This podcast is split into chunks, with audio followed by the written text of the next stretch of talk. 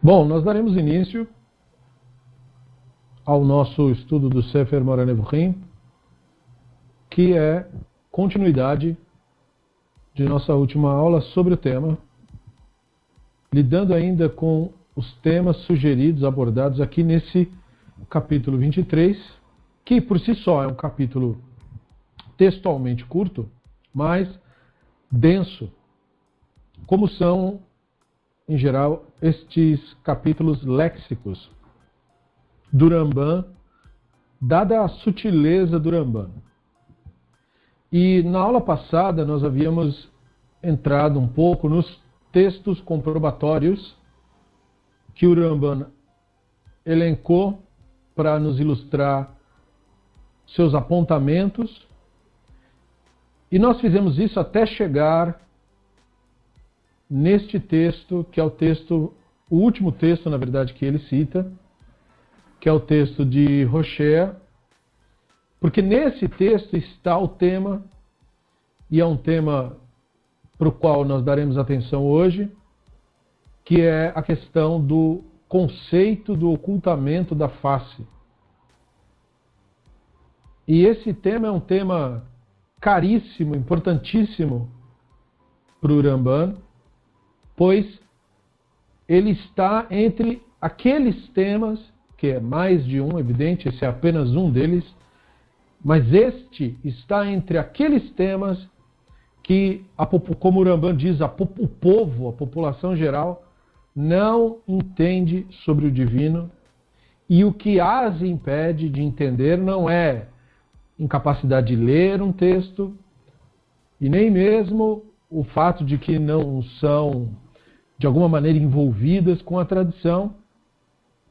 Estes temas são especificamente não compreendidos pelo pensamento místico, porque são os temas mistificados. Estes são os temas mistificados. O tema da providência é um tema mistificado.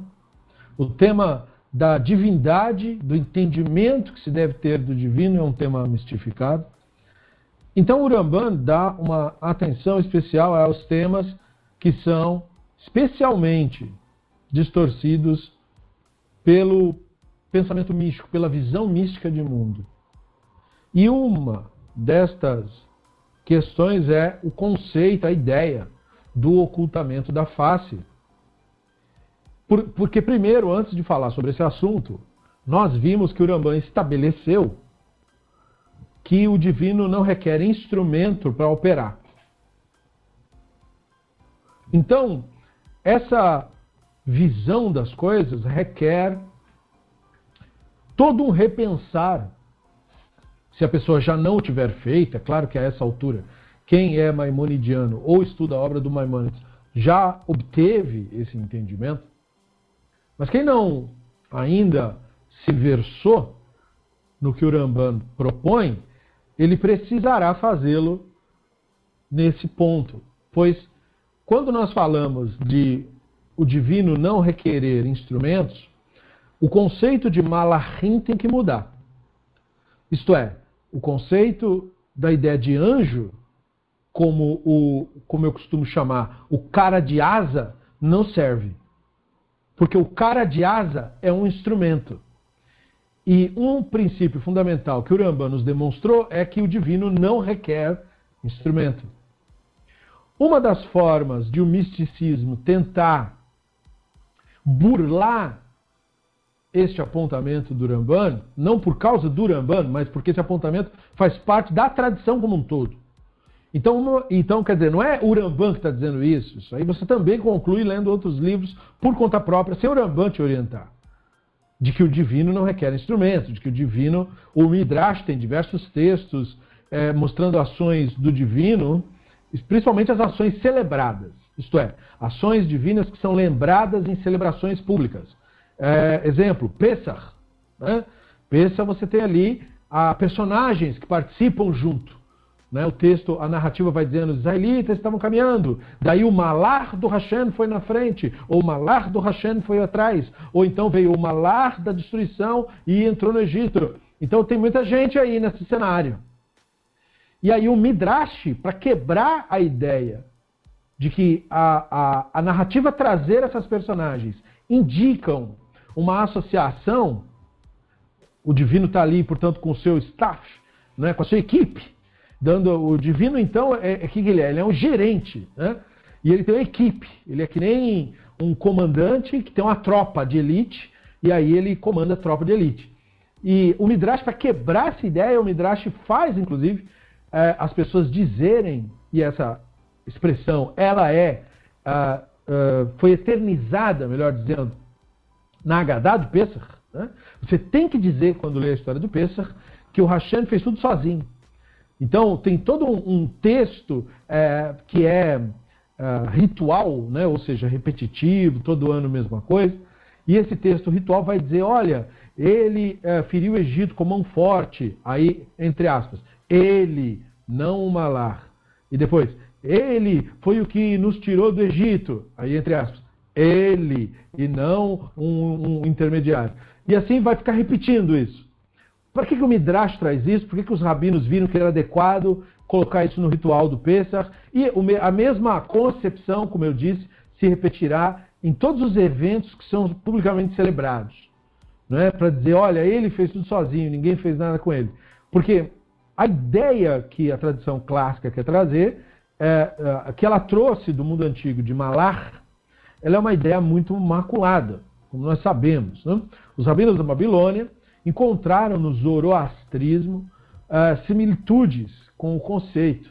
Embora no zoroastrismo o deus, né, o tal do Ahura Mazda, uh, esse cara aí, ele, ele é um rei mesmo, assim, no sentido normal da palavra.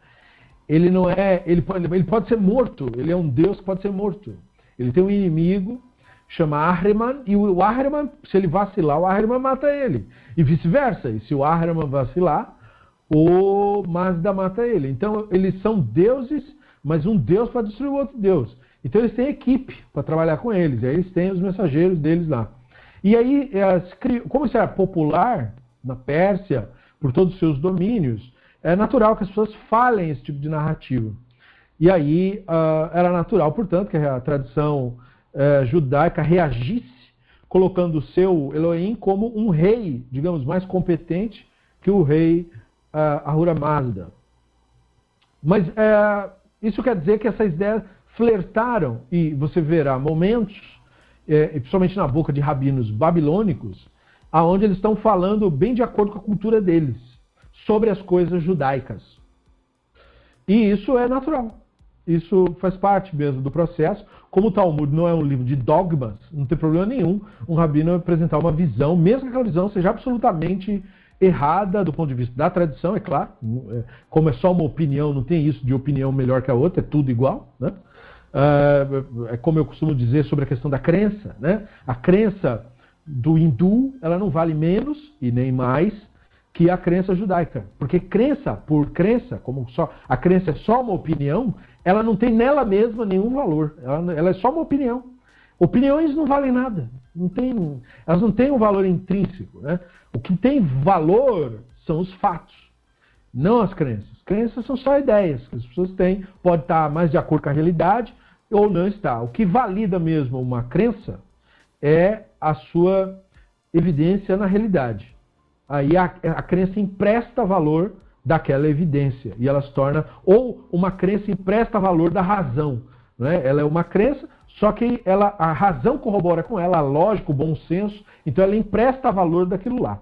E aí ela ganha o valor através daquilo. Ela nela mesma não vale nada. Ou seja, ela tem que estar sempre disposta à mudança. A pessoa que detém tal crença, qualquer que seja a crença, ele também tem que estar sempre disposto a mudar caso novas evidências surjam e demonstrem para ele que essa crença está equivocada. E, portanto, a crença é, judaica não vale mais que a egípcia, que a babilônica. Então, colocar as crenças é, no modo de falar das pessoas, isso não, realmente não é nenhum problema. E o Talmud, de alguma maneira, ele percebe isso, porque ele não é, cala os rabinos que são babilônicos. Né? Os rabinos babilônicos são de fácil reconhecimento que ele tem nomes babilônicos. Né? E, assim como os rabinos gregos também têm nomes gregos. Né? O rabino Onkelos, Onkelos é um nome, não é, não é um nome judaico, nem é um nome assírio, né? um nome mais ali da população das comunidades gregas. E mesma coisa Antígonos. Antígonos é um nome grego. Né? E aí você pega uh, outros rabinos que é, são nomes mais uh, babilônicos, né? como Ben Bagbag. É um nome totalmente babilônico. Tem nada a ver com o hebraico esse nome também em nem outras culturas você não vê pessoas com, com nomes similares. Então, quando eles refletiam suas próprias culturas, eles falavam é, de, do divino como um rei que tem um staff, que tem um grupo ali que trabalha para ele. E é claro que essa narrativa, se ela não é, ela não se encerra nela mesma. Ela é usada para atingir um outro objetivo. Ou seja, eu quero passar uma ideia, por exemplo, para o pobre, para o ignorante, de que ele tem que uh, vigiar suas próprias ações. Eu quero isso. Então eu preciso usar uma linguagem que essa pessoa entenda. E não adianta eu ficar usando linguagem jurídica, citar livro, ele não sabe nem do que eu estou falando. Então, por isso que você vai encontrar textos, por exemplo, na boca do Rabino Akiva, é, falando da providência em termos assim, no porque é voto mesmo. Ele fala: olha, a rede está lançada, né? Ou seja, a rede de, pes de pesca, né? como se fosse para pescar.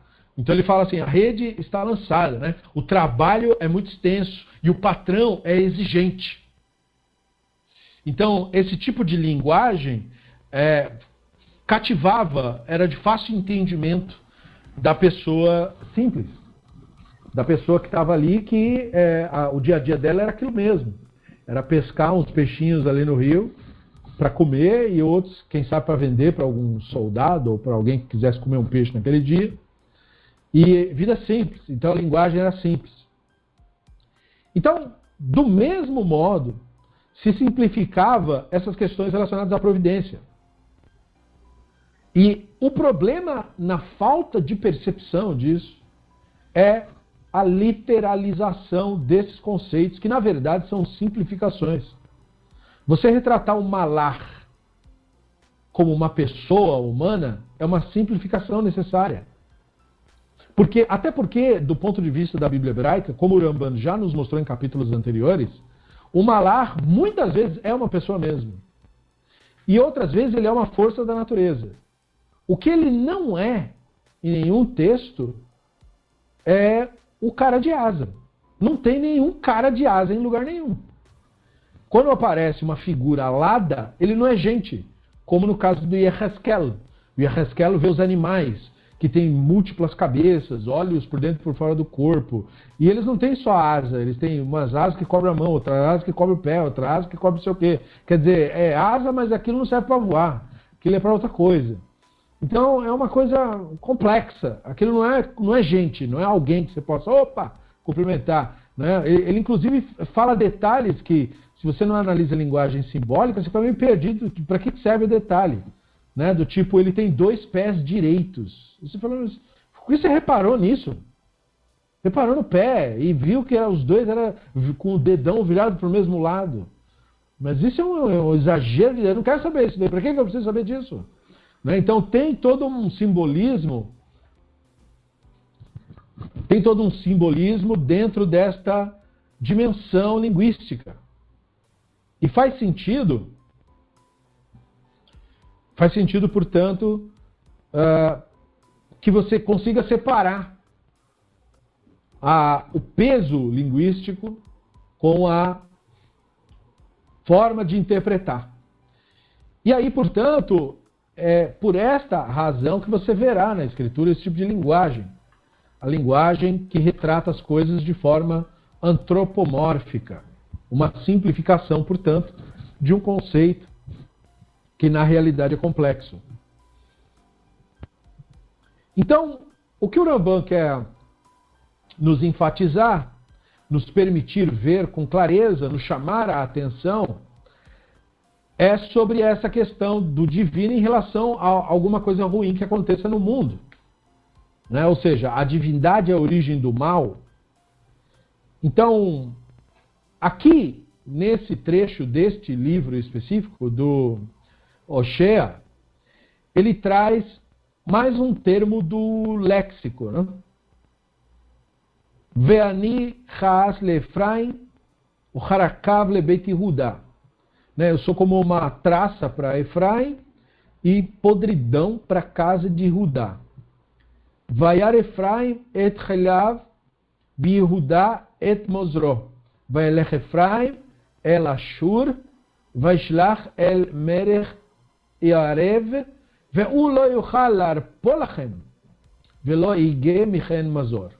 Quando Efraim viu sua doença, e quando Judá viu sua ferida, Efraim foi a Ashur e enviou mensageiros a um rei rival. Quer dizer, ele fala enviou apenas, ele não diz que é mensageiro, a gente deduz que é mensageiro. Mas ele não pôde curar ou tratar de sua ferida. Que é Anohi ha shachal le Efraim. Vehak fir leveit Ani, ani Etrof velechese ve'en matil. Pois serei como um leão para Efraim, como um jovem leão para a casa de Rudá. Eu os despedaçarei e irei embora. Os arrancarei e ninguém os salvará. Eler a chuva el mekomi adasher yeshmu uvikshu fanav batzalachen yashacharuneni. Eu irei e voltarei ao meu lugar até que admitam sua culpa e procurem por mim, buscando-me com avidez em sua aflição. O termo léxico é o a chuva, ou a chuva, né? ou seja, o retorno, chuva, que é no caso a raiz de três letras desta expressão, Shim, Vav, Beit. O Ramban define esse termo no seu sentido figurado, de descontinuidade da manifestação da divindade. E aí é por isso que ele cita o profeta para corroborar a sua concepção. Então, é só no final do trecho do capítulo é que o Ramban revela que o termo-chave, a palavra-chave e o princípio deste capítulo é, na verdade, a definição do termo chuva pois nós começamos esse capítulo dizendo que o tema inicial era Yatsá e Vá, percebam aí. Mas agora, com essa última citação, o Ramban, na verdade, revela qual é a temática de fato do trecho. Chuva. Então, quando ele comenta o trecho, ele diz que significa a retirada da Shekhinah que estava entre nós, o que causa a ausência da providência divina sobre nós. Isto é, quando o Rambam diz o que causa a ausência da providência divina sobre nós, isso é o mesmo que dizer o que causa a ausência da nossa percepção da providência divina sobre nós. Porque o Rambam distingue duas manifestações ou duas percepções da providência, a providência natural e a providência particular. A providência natural, que é a providência geral, a providência sobre tudo, a providência que estabelece, portanto, a realidade como ela é, esta providência jamais cessa. A providência particular, portanto, ela é que é o mistério. E isso precisa ficar bastante esclarecido. Não é a providência como um todo que é o mistério do divino. É só a providência particular, ou seja, aqueles momentos na realidade, na vida de verdade, aonde tinha tudo, tudo mesmo para dar errado, mas deu certo. Esses momentos é, inacreditáveis são providenciais para o Uramban. É assim que alguém poderia perceber a providência de fato. E aí ele diz, conforme foi dito em tom de ameaça. E aí ele citou Devarim, né? Esconderei minha face dele e será por presa. Então o Rambam conclui, pois na ausência da providência divina, ou seja, da providência, na verdade ele fala, só pode ser divina, né? Porque não tem outro.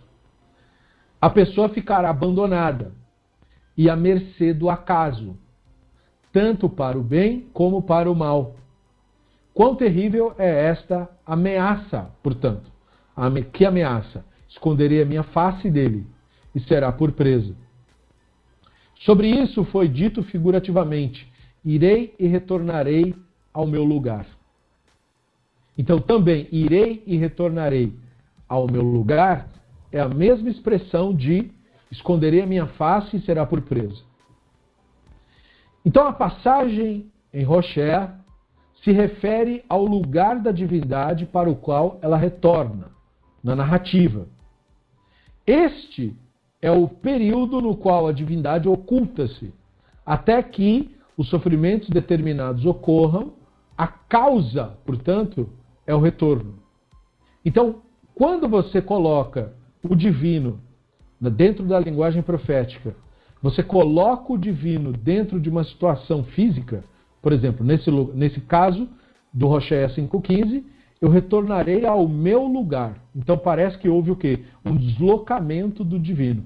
Haver um deslocamento do divino na narrativa implica na sua ocultação. Note como, portanto, a linguagem profética é sutil, já que o divino é o incorpóreo. Então, na medida em que eu descrevi o divino locomovendo-se, o que eu quis expressar é que o divino ocultou-se, pois a locomoção não é um princípio possível ao divino. Então, a locomoção aplicada ao divino pressupõe anulação, cessação. Então, o divino voltar para o seu lugar significa cessar. Cessar de ser percebido. Por isso que irei e retornarei ao meu lugar significa mesmo cessarei a minha providência, ou minha providência cessará de ser percebida. E aí, por que a expressão do retorno é usada? Já que a expressão do retorno não tem o sentido literal que se pressupõe. Então, por que usar esta expressão e não qualquer outra? Porque esta expressão é como um sino, é como um sinal do que a pessoa então deve fazer. Ela deve voltar. Esse é o princípio e aí é já uma coisa da construção da religião judaica, o princípio da chuva, princípio, portanto, do retorno, retorno à sanidade, retorno do erro cometido. Então veja, a tradição trabalha com este princípio. Todo tipo de equívoco cometido pressupõe necessidade de techuvá, de retorno. Todo retorno, portanto, é possível. E aí, o retorno da pessoa à divindade procura pelo acesso da providência, o acesso incessante, que no caso é a percepção deste acesso. E é a isto que nós chamamos de Techuvá, a busca da pessoa pelo acesso à providência. A passagem de Devarim 31:16 é um outro texto clássico que lida com a ideia, com a concepção do ocultamento da face, que é comentado especificamente pelo Ramban, e, portanto, vale a pena lembrar aqui. Então, o texto da Torá diz: Vayomer Hashem el Moshe, Inecha shochev im avotecha, vekam ha'amazeh vezana aharei Elohei nechar, ha'aretz asher huva shama bekirbo, veazavni ve'hafar et briti asher krati ito. Hashem disse a Moshe: Em breve você dormirá com, os teu, com seus antepassados. Veja como é a linguagem da Torá, né? Você dormirá com seus antepassados. Não é você vai para o céu, você vai vir aqui morar comigo, você vai ser engavetado em algum lugar. Não. Você dormirá com seus antepassados. Seus antepassados estão dormindo, né? A morte, a concepção bíblica de morte, é isso. O que é dormir? Perder a consciência. Totalmente. Né? Quando você dorme, você perde a sua. Né? Isso acontece com você. Morte é só um pouquinho a mais que isso. Como diz o Talmud na sua linguagem clássica, né? o sono é 60 avos da morte. como se fosse uma pequena porcentagem da morte, né? Ou seja, as pessoas têm esse pânico, ah, eu tenho medo de morrer. Como assim? Você não tem medo de dormir? É a mesma coisa. Né? É um sono mais profundo, só isso. Então, em breve, você dormirá com seus antepassados. Este povo, porém, está falando de Israel, note bem, que é o divino, né? atribuído ao divino a fala, se levantará e oferecerá como prostitutas ao Elohim estrangeiro da terra para onde estão seguindo. Então veja, né? isso é uma tradução que capta o sentido literal, porque a expressão usada é essa mesma. Vezaná ahare Elohim nechar. Eles serão como prostitutas para os Elohim estrangeiros. Então, o zaná é zenut, de prostituta, e também de consagrada. Então, podia também traduzir, eles se consagrarão aos Elohim estrangeiros. Mas é, é, é uma tradução assim, melhor que choca. Né? E aí eles dizem, quando estiverem com esses Elohim, eles me abandonarão. Então perceba como que funciona o processo. O, o, tem um atrativo da idolatria e a idolatria inevitavelmente causa abandono. Eles me abandonarão e romperão a aliança que estabeleci com eles. Veja, o texto da Torá também é bastante clássico nesse sentido. Né? Nós temos uma narrativa global propagada pelo cristianismo de que a aliança divina foi quebrada. Não, peraí. O divino disse eles romperão a aliança comigo. Ele não disse eu romperei a aliança com eles. Porque a aliança tem dois lados. O divino nunca disse eu vou quebrar a minha aliança. A minha aliança não vale mais. Ele disse eles vão quebrar a aliança comigo. Eles quebraram o compromisso. Eu não quebrei compromisso. Né? Então, eles romperão a aliança que eu estabeleci com eles. Por quê? Porque está estabelecido. Então minha ira se acenderá Veja que a ira acende, porque tem a ver com a, a ideia da narina, a par, né, a narina, e o acender tem a ver com a Neshama. E eu os abandonarei. Veja o que é a ira divina. A ira divina não é como é propagado. É propagado uma porção de ideias sobre a questão da ira divina. Toda vez que se fala de ira, da emoção ira, está se falando de idolatria. Isso é só mais uma evidência de centenas de evidências que a Escritura traz sobre a linguagem profética, ou seja, não é o divino que tem o sentimento, é que a expressão desse sentimento indica que o tema em pauta é idolatria. Só sobre a idolatria é usado esse tipo de linguagem. Tem o ira, tem o raiva, tem o furor. Ou seja, rejeito de modo absoluto e irreconciliável, que é isso que pressupõe a ira. Quando você se ira, extrapolou todos os limites. Você não está chateado, você não está nervosinho, você está irado, você está possesso, como a gente costuma dizer hoje. Né? Então, mesma coisa, a ira, ela indica, ultrapassou tudo, todas as tolerâncias, rompeu mesmo. Então minha ira se acenderá e eu os abandonarei, esconderei deles o meu rosto eles serão devorados e muitas calamidades e dificuldades lhes sobrevirão. Então perguntarão: será que essas calamidades nos sobrevieram porque nosso Elohim não está aqui conosco? É engraçado que a pergunta é uma pergunta de idiota. Percebam isso. É uma pergunta de, de uma pessoa idiota, no sentido grego da palavra. O que é um idiota? Um idiota, em grego, é uma pessoa que não, não pensa no público ele não tem um olhar coletivo, ele é extremamente egoísta. É tudo eu, eu, eu. Então ele não participa da vida pública, ele não faz nada em prol da polis, em prol da cidade, em prol dos outros. Ele não, ele não se importa com ninguém, porque ele está muito ocupado cuidando do dele. Então ele, é, os gregos chamavam uma pessoa assim de idios, né, de um idiota, como nós colocamos. Então essa é uma pergunta de idiota. Será que essas calamidades nos sobrevieram porque o nosso Elohim não está aqui conosco? Mas caramba, você quer que eu desenhe? Quer dizer, claro que é, né? Pergunta idiota. Então o texto está retratando quão idiota a pessoa é. Ele está no meio do caos e ainda está fazendo pergunta. Né? E aí o Hashem, inclusive, mostra que é mesmo uma pergunta de idiota, porque a resposta que vem em seguida é para um idiota. Eu, porém, esconderei deles meu rosto por todo o mal feito quando eles se voltaram para outros Elohim. Ou seja, não era uma pergunta do inteligente que entendeu a situação e agora retorna. Ele fez essa pergunta a partir da sua idiotice. Então a resposta do divino é: ocultarei a minha face. Ou seja, eu serei para esse cidadão como totalmente imperceptível. Ele não terá consciência de nada. Esse é o estado que o Ramban retrata na sua linguagem, que é o pior estado, digamos assim, que a escritura prevê. A escritura é sobre isso, é sobre o sofrimento humano e como superá-lo. Qual é o, o, o, grau mais agudo desse sofrimento? É esse estado. O Ramban nos ensina, nos instrui.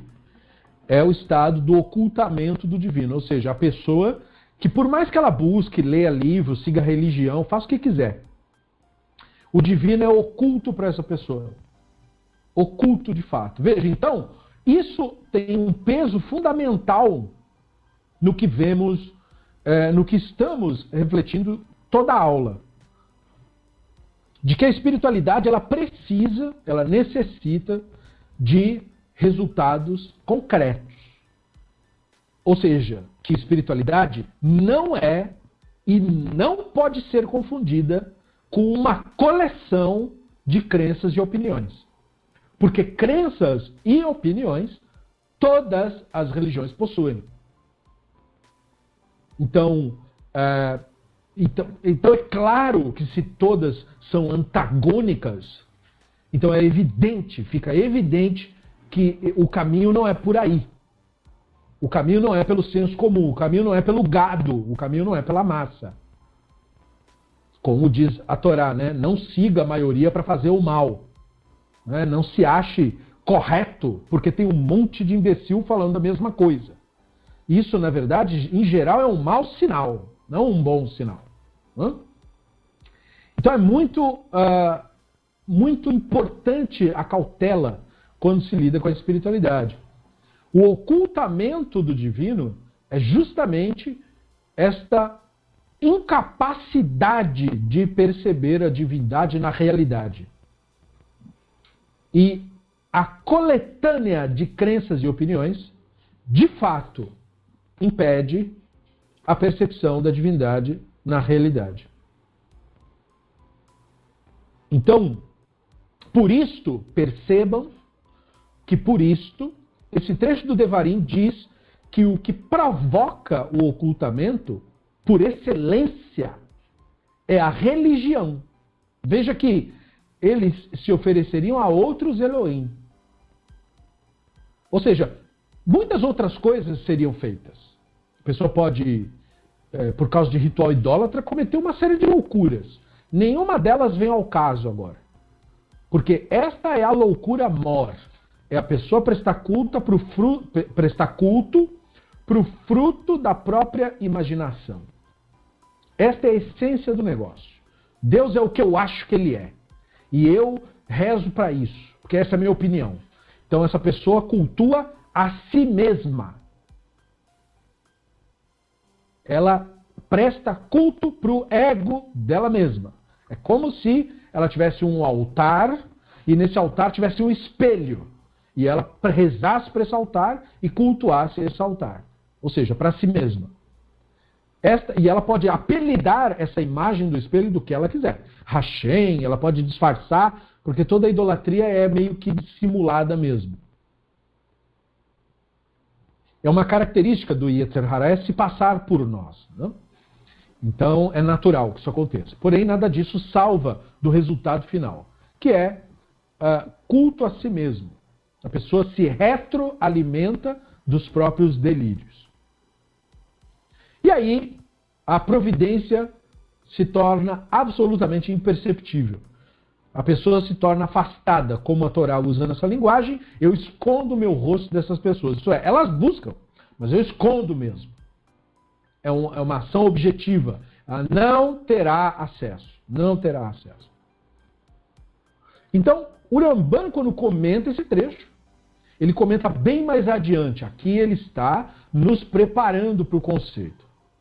Mas é preciso trazer o comentário que ele fará para a nossa reflexão, porque os capítulos do guia são, como falamos desde o começo, conectados entre si.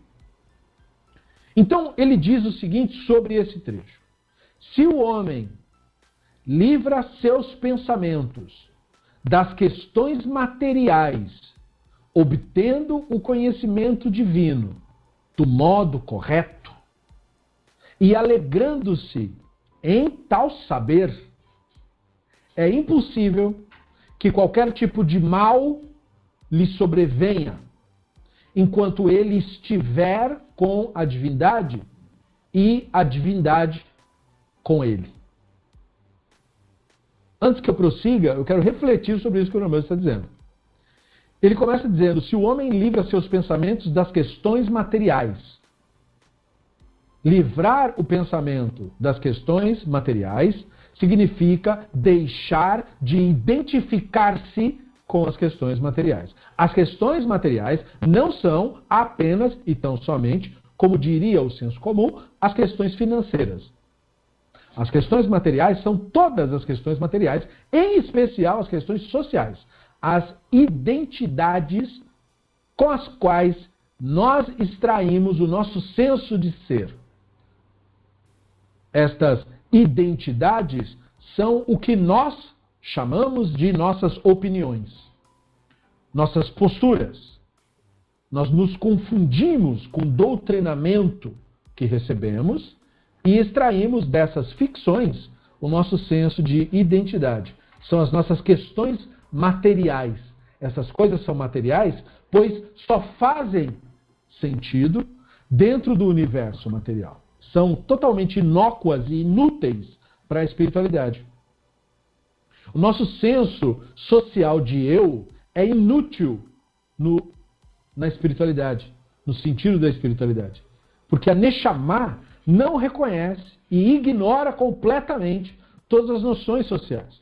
Postura social, opiniões, é, enfim, toda aquela autoconstrução de persona, a máscara social que nós usamos, que é este o significado, inclusive, da palavra pessoa. Pessoa vem do latim, persona, e persona é o nome que eles davam para uma máscara que o artista, o ator, é, é, no teatro segurava é, em frente ao rosto para fazer o seu personagem. O nome daquela máscara era persona. Então por isso nós temos essa palavra, pessoa, porque a pessoa é uma máscara, não é o ser real que está ali. Porém, anos e anos a fio, usando essa máscara, você começa a achar que você é mesmo aquela personagem. Que as opiniões daquela personagem que foram extraídas do convívio social são suas. Que a visão das injunções que aquele personagem recebeu são suas.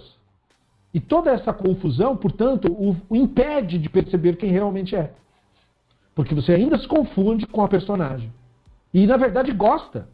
Por quê? Porque tem familiaridade. O ego se sente inseguro perante o novo. Isso acontece com todas as pessoas. É um fenômeno autômato, automático. Basta você, se você já teve a oportunidade de visitar um lugar que você nunca visitou na vida, você sabe o que é sentir insegurança.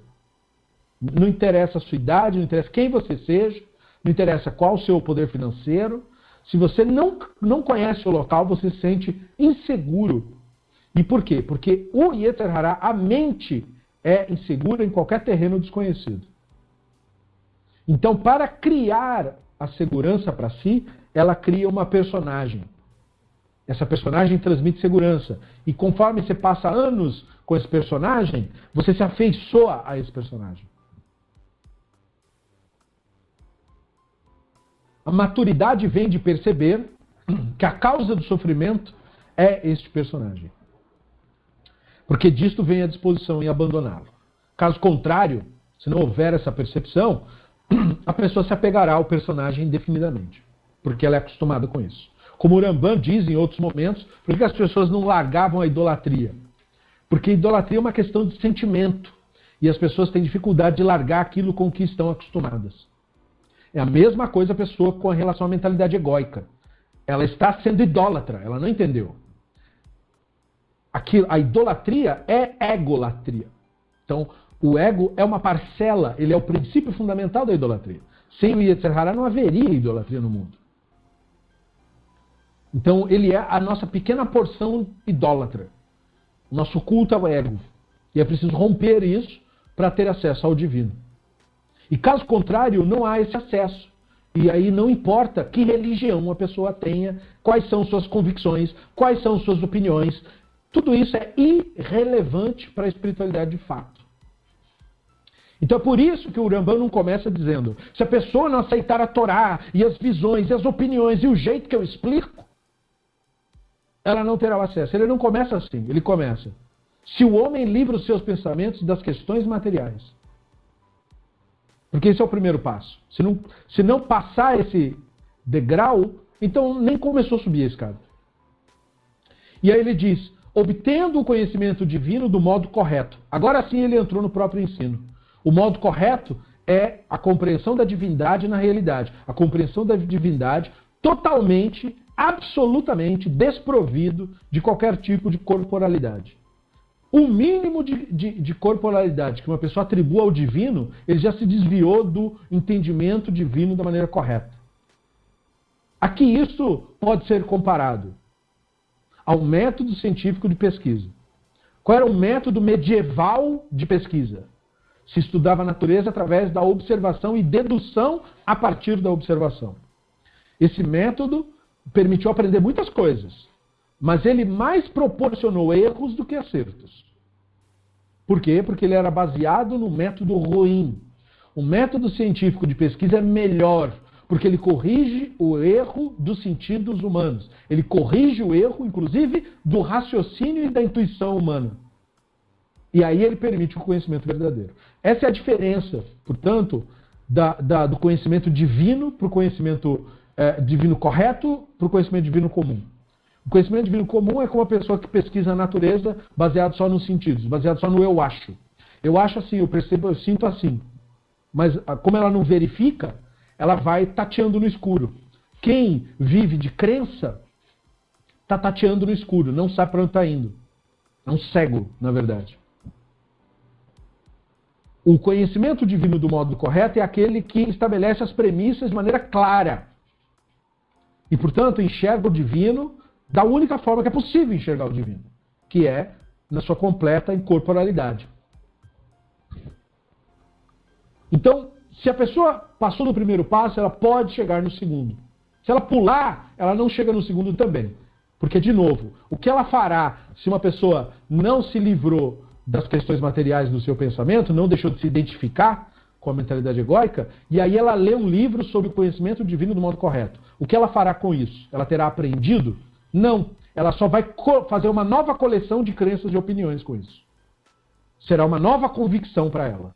Não é algo que ela internaliza, não faz parte dela. É uma convicção. Se amanhã ela acordar de mau humor, ela fala: Ah, eu não gosto mais disso, agora eu vou pro outro. Por quê? Porque ela não tem nada, na verdade. Não há nenhum saber real. Isso não é um conhecimento. Era mais uma coleção de crenças e opiniões. Crenças e opiniões você troca de acordo com a conveniência. Não tem nada a ver contigo. É um time, é um partido, é um clube. Você pode trocar de clube. Você pode trocar quantas vezes você quiser. Ah, não estou gostando mais desse clube, agora eu vou no outro clube. Por quê? Porque os interesses de clube são diferentes. Um clube é uma questão de um inflar o ego do outro. Então, o ego procura clubes onde realmente uh, ele se sinta bem, ou seja, ele seja inflado. Um clube, é, é, para ter bastante membros, para ser bastante atrativo, por exemplo, tem que chegar nos novos membros e dizer: você é muito importante, você é, o universo inteiro existe só por sua causa, né? tudo para para você. Né? Vamos aqui estender um tapete vermelho para você passar. Então, se você infla o ego de alguém, você ganha aquela pessoa. Você tem acesso, inclusive, às finanças dela. Né? Essa é a forma de fazê-lo. E então, se a pessoa pular a primeira fase, e mesmo que ela leia sobre a segunda, não significa nada, porque não é aprendizado é internalização. Não tem a ver só com ler livros. Senão todo mundo que lesse o guia, é, de uma hora para outra, teria plena compreensão do divino, né? Mas nós sabemos que não é o caso. Esse livro está amplamente publicado, foi comprado por muita gente, e o percentual de pessoas que realmente compreende o que está escrito é mínimo. Então, a pessoa tem que livrar os pensamentos das questões materiais, obter o conhecimento divino de maneira correta e alegrar-se em tal saber. Por que Kurambana enfatiza esta outra cláusula? O que ela tem que ver com as duas outras, com as duas primeiras? Ela tem tudo que ver. Porque essa é a prova dos nove, podemos assim dizer, de que a pessoa realmente está entendendo alguma coisa. A alegria natural, despretensiosa, sem motivo, que parte do assumir a consciência, assumir a Neshama, essa alegria que ela é obtida através do, do, do você deixar de se identificar com as questões materiais e obter o conhecimento divino, o resultado dessa equação é naturalmente essa alegria. Então veja, esse é o, é, é o primeiro fruto que você colhe disso. Portanto, você tem que cobrar-se disso, no sentido de que este é o resultado. Se isso não ocorreu, então não está certo. Então alguma coisa não está certa. Não houve a total desidentificação com as questões materiais, ou não houve o conhecimento divino do modo correto ainda. Porque o resultado natural é o alegrar-se em tal saber. É natural. Então essa é a prova dos nove, inclusive, que cada um checa consigo. E aí ele diz, depois desses três pontos, é que ele diz: é impossível que qualquer tipo de mal lhe sobrevenha. Por que, que o Rambam está falando isso? Ele está falando que essa pessoa que teve essa compreensão, ele não vai ter problemas? Não, ele não está dizendo isso. Ele não vai ter situações de vida que ele tenha que resolver, que ele tenha que atender? Não é nada disso que ele está dizendo. Veja o que ele disse. É impossível que qualquer tipo de mal lhe sobrevenha. Ele não disse, é impossível que ela erre. Ela erra. Pode fazer uma conta errada, pode errar o, o valor, pode errar a pressão do prego, pode errar a montagem, pode errar o texto, pode se complicar com alguma coisa, depois ter que resolver, pode errar a informação recebida, passada. Normal. O que não acontece mais com essa pessoa é o mal. Por que, que o mal não acontece com essa pessoa? Porque o mal deixa de existir para essa pessoa, literalmente. Porque ela percebe que o mal é uma coisa que não existe. E isso será uma verdade para essa pessoa enquanto, como o Rambam prossegue, enquanto ele estiver com a divindade a divindade com ele. Ou seja, ele com a divindade são os primeiros passos a total desidentificação com as questões materiais e a, o entendimento divino do modo correto. Esse é ele com a divindade. A divindade com ele é o alegrando-se em tal saber. Alegrar-se em tal saber. Ou seja, o que os gregos chamavam de entusiasmo. Entusiasmo é uma palavra da nossa língua que ela diz respeito a um júbilo de uma pessoa em uma determinada atividade, geralmente, mas pode ser espontâneo, e é o que se refere nesse caso. E entusiasmo vem do grego. Ento, é, em relação ao divino, porque os gregos chamavam Deus de Theos, né? Então, ento, e entusiasmo quer dizer controlado, possuído, dominado. Então, entusiasmo é uma pessoa possuída pelo Deus, como se fosse. Assim os gregos descreviam alguém muito alegre, uma pessoa feliz, radiante, pulsante, essa pessoa está possuída pelo Deus, porque os gregos, que não estavam assim, olhavam para uma pessoa assim e diziam, mas não estou entendendo. Né? O mundo é tão horrível, as coisas são tão terríveis, como é que a pessoa pode estar feliz? Ah, já sei, o Deus a possuiu. É a única explicação. Então eles inventaram essa palavra, entusiasmo. E essa palavra, ela diz respeito a esse estado no qual você, é, portanto, tem, a, digamos assim, o feedback. Né? O feedback de você para com o divino é da sua desidentificação com o Yetzirah, e do divino para você é na alegria espontânea. E aí ele diz: então a divindade também está.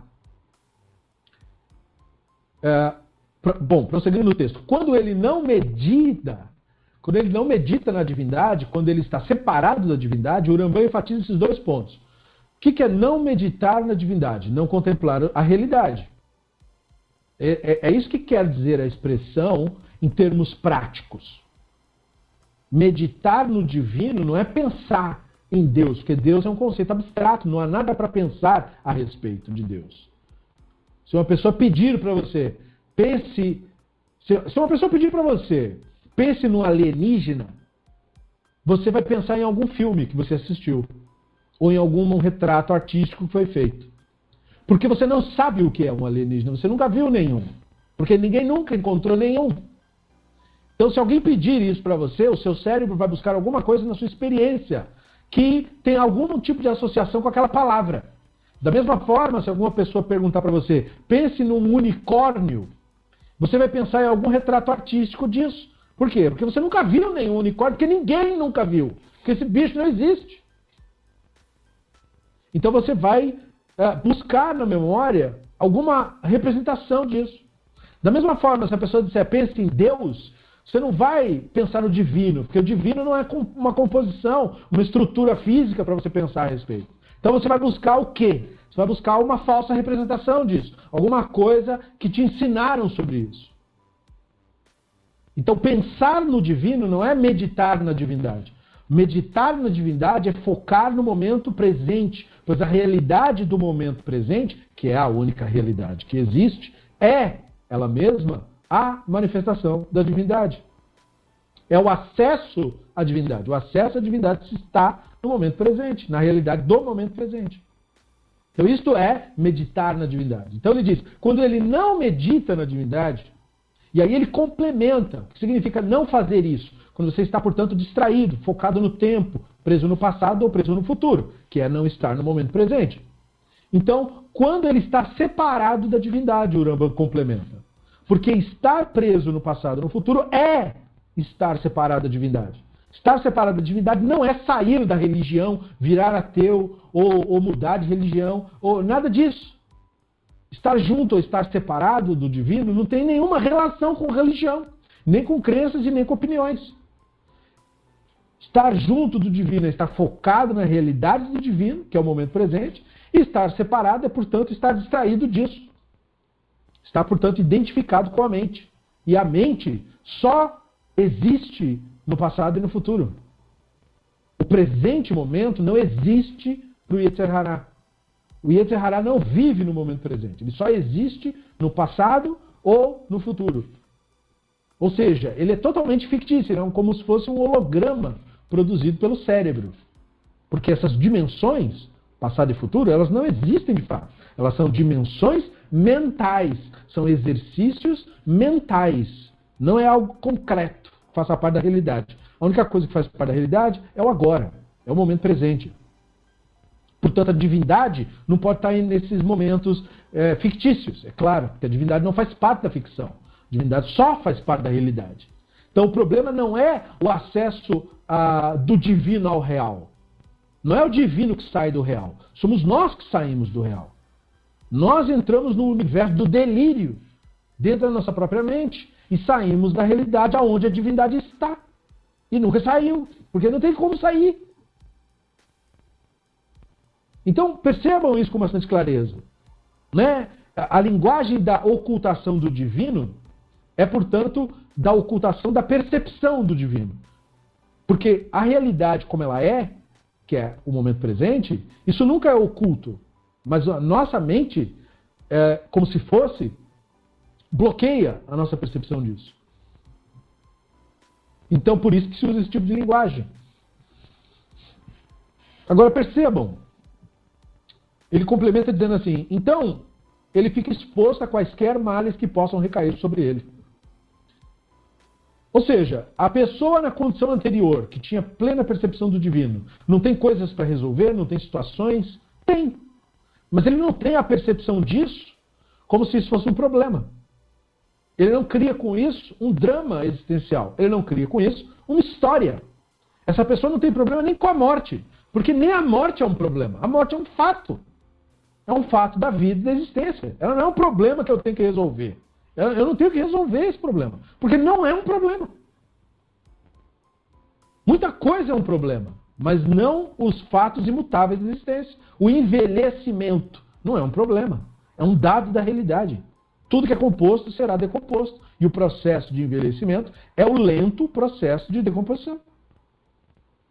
É exatamente isso que está acontecendo. A pessoa ignora o fato de que ela está morrendo desde o dia que ela saiu do útero da mãe. Desde aquele momento você já está morrendo. Você não começou a morrer depois de velho. Você vai morrer desde pequenininho você está morrendo. Conforme você foi crescendo, isso é, é você estar morrendo. É isso mesmo. É o corpo se procurando se renovar, lutando contra a entropia, contra a morte. E é claro, essa batalha está perdida. O corpo sempre perde as batalhas. Ele morrerá. Você estende o máximo que você pode, mas você morrerá. Isso é inevitável. Então isso não é um problema. Nenhum dado da realidade pode ser problematizado. Isso não é gerar um julgamento sobre a questão. Isto é remover da questão qualquer julgamento. A morte não é ruim, mas também não é boa. Ela não é nem boa nem ruim, nem nada. Ela é um dado da realidade. Ela é como o enxergar, o ouvir e o falar. São dados da realidade. Os sentidos fazem isso e pronto. E aí, quando a pessoa sai da presença divina, portanto, nesses termos que estamos explicando, então ela fica sujeita ao que acontece. Ela cria com tudo que acontece uma história. E essa história se chama a história dos males que me acontecem. A história da minha, do meu fracasso, os meus fracassos, os meus problemas. E aí ela sofre não por causa dos dados da realidade, mas por causa da história criada em cima desses dados. Porque se uma pessoa tem uma quantidade de dinheiro e essa quantidade de dinheiro lhe foi roubada por um criminoso, este é o dado da realidade. Ela tinha um X, esse X lhe foi levado embora, à força, por uma pessoa que lhe ameaçou a vida. Esse é o dado da realidade. Que ela deve fazer dali em diante? Bom, ela ficou com um prejuízo, isso vai desestruturar um pouco alguns compromissos, ela terá que entrar em contato com essas pessoas e dizer: olha, o valor que eu tinha para resolver esse problema me foi tirado à força. Não poderei resolver esse problema. Então, eu vou ter que agora me reprogramar para ir aos poucos resolvendo os problemas. E ela pode levar até um, um grande tempo até que ela consiga resolver tudo. Isso é um dado da realidade. Aonde está o problema? O problema está eu não deveria ter sido roubado. Isso não poderia ter acontecido comigo. Eu tenho um azar mesmo. A vida é uma desgraça. Essa cidade é uma porcaria. Você vai criando a história dos males e dos problemas que te acontecem. Isso é o que te faz sofrer, não o fato do dinheiro ter sido tirado. O dinheiro ter sido tirado é, é, tanto não faz sofrer que mesmo depois que a pessoa recupera tudo, ela continua sofrendo pela mesma história. Sabe, uma vez eu fui assaltado. Foi horrível. Foi assim. É, a pessoa fez assim e fez assado. Quando foi isso? Ah, já faz uns cinco anos. A pessoa está sofrendo cinco anos ininterruptamente por aquilo. O motivo? Ela está presa na narrativa. Ela vive presa na narrativa. Ela não livrou seus pensamentos das questões materiais, como Ramban falou no começo. Então aí ela fica exposta a quaisquer males que possam recair sobre ele. Veja como ele se expressa. A quaisquer males. Então qual a diferença do outro? O outro não está exposto quando os males recaírem sobre ele. Ou seja, ele consegue superar as coisas da vida, porque ele não lida com a vida como se ela fosse um conto de fadas. Ele não vive na expectativa do mal, mas também não vive na expectativa do bem. Ele vive focado na realidade. E aquilo que a realidade, aquilo que o momento presente exige, ele faz. O que quer que seja. Apareceu uma situação que exige que eu tenha que renegociar. Então renegociarei. Eu tenho que fazer isso agora, porque é agora que isso me é exigido. Agora surge uma situação onde eu tenho que me aquietar. Então me aquietarei, porque é, é isso que o momento está pedindo. E não há nisso conflito. Então ele diz, o Rambam agora, apenas por meio daquela conexão via intelecto, que é a conexão da Neshama, é que se assegura a presença da providência e a proteção de acidentes danosos. Então a presença da providência é esta inteligência desperta que é a Neshama. Esta inteligência é infinitamente, infinitamente não é uma hipérbole neste caso. É meio que literal mesmo. A Neshama, a consciência, é infinitamente mais competente para solucionar situações do que a mente, do que o Yetzer Hará. O Yetzer Hará, o principal problema do Yetzer Hará é que ele é incompetente para resolver as questões. Ele consegue muitas vezes na sorte, mas em geral ele é um funcionário incompetente. Ele precisa ser supervisionado para resolver os problemas, para resolver as situações. A Neshama tem infinitas capacidades de resolução de situações, porque ela não responde a partir da narrativa. Ela não reage a partir da história. Ela foca-se nos fatos. O que precisa ser feito agora, com calma, com lucidez, sem afetar-se, ou na linguagem do Urambam, sem ser exposto. A Neshama não se expõe, porque como ela é semelhante ao divino e o divino é incorpóreo, a Neshama, portanto, é incorpórea. Ela não se afeta com o corpo. Ela não se ilude com o corpo. Por isso, as decisões a partir da Neshama são sempre, invariavelmente, melhores do que as que são feitas pelo Yetzer Hará. E aí, é isso que provê proteção de fato. Esta é a tradução literal, desmistificada e no mundo real do que significa proteção divina. Proteção divina não é uma bolha mágica que afeta o nosso redor. Proteção divina é a ação da Neshama em toda tomada de decisão e motivação e inspiração a partir de nós mesmos. Estas tomadas de decisões, esses impulsos rumo a busca por soluções, quando eles partem da Neshama, invariavelmente eles dão resultados positivos. Porque a Neshama não age a partir das histórias. A Neshama age a partir da realidade. Então ela sempre faz aquilo que a realidade pede. Aquilo que a realidade requer. E aí é, a conta é simples. Você toma a atitude correta, no momento correto, você obtém resultados corretos. O problema da, do Yetzer Hará é que ele sempre faz a mesma coisa e espera resultados diferentes. Ele sempre comete os mesmos erros. Ele vive num ciclo vicioso de histórias, perseguições, fracasso, tentei, consegui, fracasso, tentei, consegui, fracasso. Ele vive no seu ciclo. Por quê? Porque o Yetzer Hará se alimenta disso. Ele nunca vai parar de fazer isso, porque esse é o seu sustento. É disso que ele vive. Se ele parar de fazer isso, ele deixa de existir. Ele não quer isso. Porque o Yetzirah teme, acima de tudo, a morte. A morte de si mesmo, seu desaparecimento. O Yetzirah tem a ilusão de que é algo real. O Yetzirah não tem a noção de que é um holograma, de que é uma produção do cérebro. Não é algo concreto que existe de fato no mundo da verdade e da vida. O Yetzirah existe no mesmo universo dos unicórnios, e dos demônios, e dos dragões, e dos fantasmas. É ali que o Yetzirah existe. Ele não existe de fato. A mente humana funciona nesse universo. É por isso que a mente humana cria histórias deste universo. Da onde vêm as fadas, da onde vêm os contos, da onde vêm as lendas. Do mesmo universo em que o Yetzirah vive. É ali que ele existe. É um universo virtual. É o primeiro a primeira dimensão virtual que existiu nesse planeta é, portanto, a mente humana. O que nós temos hoje de universo virtual é apenas uma exteriorização do que já existia no ser humano. Portanto, essa exteriorização é um processo natural. Ia acontecer de qualquer maneira. Porque é natural. Porque já existia. O nosso problema é que nós começamos a considerar este universo virtual o real. E aí desprezamos o real e tomamos atitudes, ações, decisões baseado no virtual. Resultado sempre errado. Porque o virtual não corresponde ao real.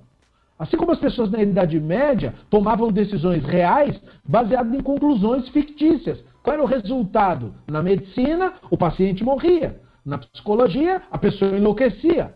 Na religião, guerra, conflito, tortura e morte. Todo tipo de decisão baseada no Yetzer Hará nunca pode dar um resultado que seja favorável no mundo real. Agora percebam o que foi construído pelo Yetzer Hará na Idade Média e é mantido até hoje pelas pessoas como se fosse uma coisa que tem algum tipo de valor. A moral, a ética, todos esses valores vieram da Idade Média. O senso de moralidade da Idade Média. O senso de decência veio da Idade Média. Baseado em quê? Baseado em ideias fictícias. Teorias fictícias sobre o ser humano, teorias fictícias sobre o divino, teorias fictícias sobre a natureza. Tudo isso se uniu para formar uma visão de como devemos nos comportar. Essa é a maneira correta de se comportar. Deus gosta de pessoas assim, não assado. Tudo isso foi baseado em equívoco. Foi baseado no Yetzer Hará. Foi baseado na loucura humana. Então qual é o resultado disso no mundo real? Pessoas traumatizadas, esclerosadas, irritadas, fanáticas, insanas, egóicas, idólatras. O resultado concreto é este na sociedade. Portanto, de novo, a sociedade não é uma coisa estranha, ela é um produto natural do Yeter Hará. A única coisa que podemos fazer em relação a isso é parar de contribuir com o Yeter Hará. É a única maneira. Mas não haverá como isso acontecer em nós se não nos livrarmos dos pensamentos das questões materiais, primeiro passo, e obter o conhecimento divino do modo correto, segundo passo, que deve, para garantir, resultar no terceiro passo, alegrar-se em tal saber. Então aí o prossegue. Portanto, pode ocorrer ao homem perfeito Note isso, que isso é muito importante. Pode ocorrer ao homem perfeito que às vezes não esteja feliz, em cujo momento nenhum mal lhe sobrevém, dentre aqueles que recaem sobre os imperfeitos. Em tais casos, o que lhes ocorre é por acaso. Veja a lucidez do Rambam. Por que, que ao homem perfeito pode não estar feliz? Porque o objetivo da vida não é ser feliz. O objetivo da vida é estar em paz. É da paz que vem a alegria. Felicidade é outra coisa. Felicitação, felicitar, é parabenizar-se, é autocongratular-se. É, portanto, vangloriar-se. Estar feliz é estar vangloriando-se de alguma coisa que você considera positivo e que lhe aconteceu. Estar celebrando. Não é nada ruim, mas é isso que é estar feliz. Estar celebrando. Celebrar. Mas isso não é estar alegre. É possível você celebrar sem estar alegre. Basta você participar da celebração de alguém, fingindo estar com aquela pessoa. Você não está celebrando nada, na verdade. Você só está apoiando uma outra pessoa. Mas ele disse: o homem perfeito pode não estar feliz. Veja, portanto, o homem perfeito, quer dizer, a pessoa desperta, é isso que quer dizer, não? Não o, o conceito fictício, impossível de homem perfeito. Perfeição é a perfeição do intelecto. A perfeição do intelecto é a me chamar. Esta é a expressão mais perfeita possível do intelecto. Então, o homem perfeito, o homem perfeitamente desperto, ele pode não estar feliz, ele não tem que estar ha, ha, ha e ri, ri, o tempo todo, porque o foco dele é na realidade. Nem o tempo todo a realidade requer que você esteja de ha, ha, ha. Não. Muitas vezes a, rea, a realidade requer que você esteja sério, que você esteja centrado, que você esteja focado. Mas em momento algum você não está alegre. Você pode não estar feliz. Quando um homem perfeito é, voltando ao exemplo da pessoa que sofreu um assalto, perde o seu valor, ele não fica feliz. Não há nenhum motivo para ficar feliz. Ele teve um prejuízo, para ter que correr atrás. Mas ele é focado na realidade, não na história sobre a realidade. Então, a partir do momento que ele se concentra, ele está sério, ele está focado no que ele precisa fazer para minimizar a situação dentro do que é possível minimizar. E se alguma coisa não for possível minimizar, então deixa assim. Ah, mas devido ao que me aconteceu, tal é, conta não poderá ser paga e eu não poderei usar mais tal serviço. Então que seja. Então não será paga e eu não usarei mais tal serviço. Ah, mas aí eu ficarei com o meu nome sujo na praça. Então tá, então fica. Tudo bem. Porque, porque isso é o que dá. Tem como fazer diferente agora? Não tem. Então pronto. Não tem problema nenhum, perceba. Nenhuma das consequências negativas derivadas de uma situação que não estava sob seu controle são um problema. Mesmo que estivesse sob seu controle, mesmo que tenha sido uma outra situação, uma situação na qual foi um equívoco da pessoa que gerou tal prejuízo. Então, o equívoco foi cometido. Pronto. Não é uma história sobre o erro cometido. Não. Foi um erro, foi um dado. Ah, tá. Eu falhei nisso e aí a consequência ruim é esta. Muito bem, ela é plenamente aceita. E isso gerou um, um determinado desconforto. E esse desconforto é aceito. Ele não é tratado como, ai, que isso não poderia. Por que não poderia? E, e, e, isso pode ocorrer em proporções grandes. Proporções do tipo, agora eu não posso mais morar onde eu moro, eu tenho que procurar um lugar mais simples agora. Porque eu não consigo mais arcar com esse local, tenho que agora morar e viver de uma forma mais simples. Então que seja. Para a pessoa desperta, para o homem perfeito, na linguagem do Ramban, às vezes ele não está feliz, mas ele está sempre em paz. E ele está sempre alegre. Porque a alegria do homem perfeito não deriva do que acontece, deriva de si mesmo. Deriva, como ele disse, o homem que livra os seus pensamentos das questões materiais e obtém o conhecimento divino do modo correto, se alegra em tal saber. Ele se alegra a partir da realidade, ele se alegra no seu conhecimento da realidade. É dali que vem o seu porto seguro. Por isso que é, é, o, o, divino para essa pessoa é o que dela? A sua rocha, o seu tsur. Porque aí ah, perdeu. Então tá, então perdeu. Né? Paciência. Daqui para frente.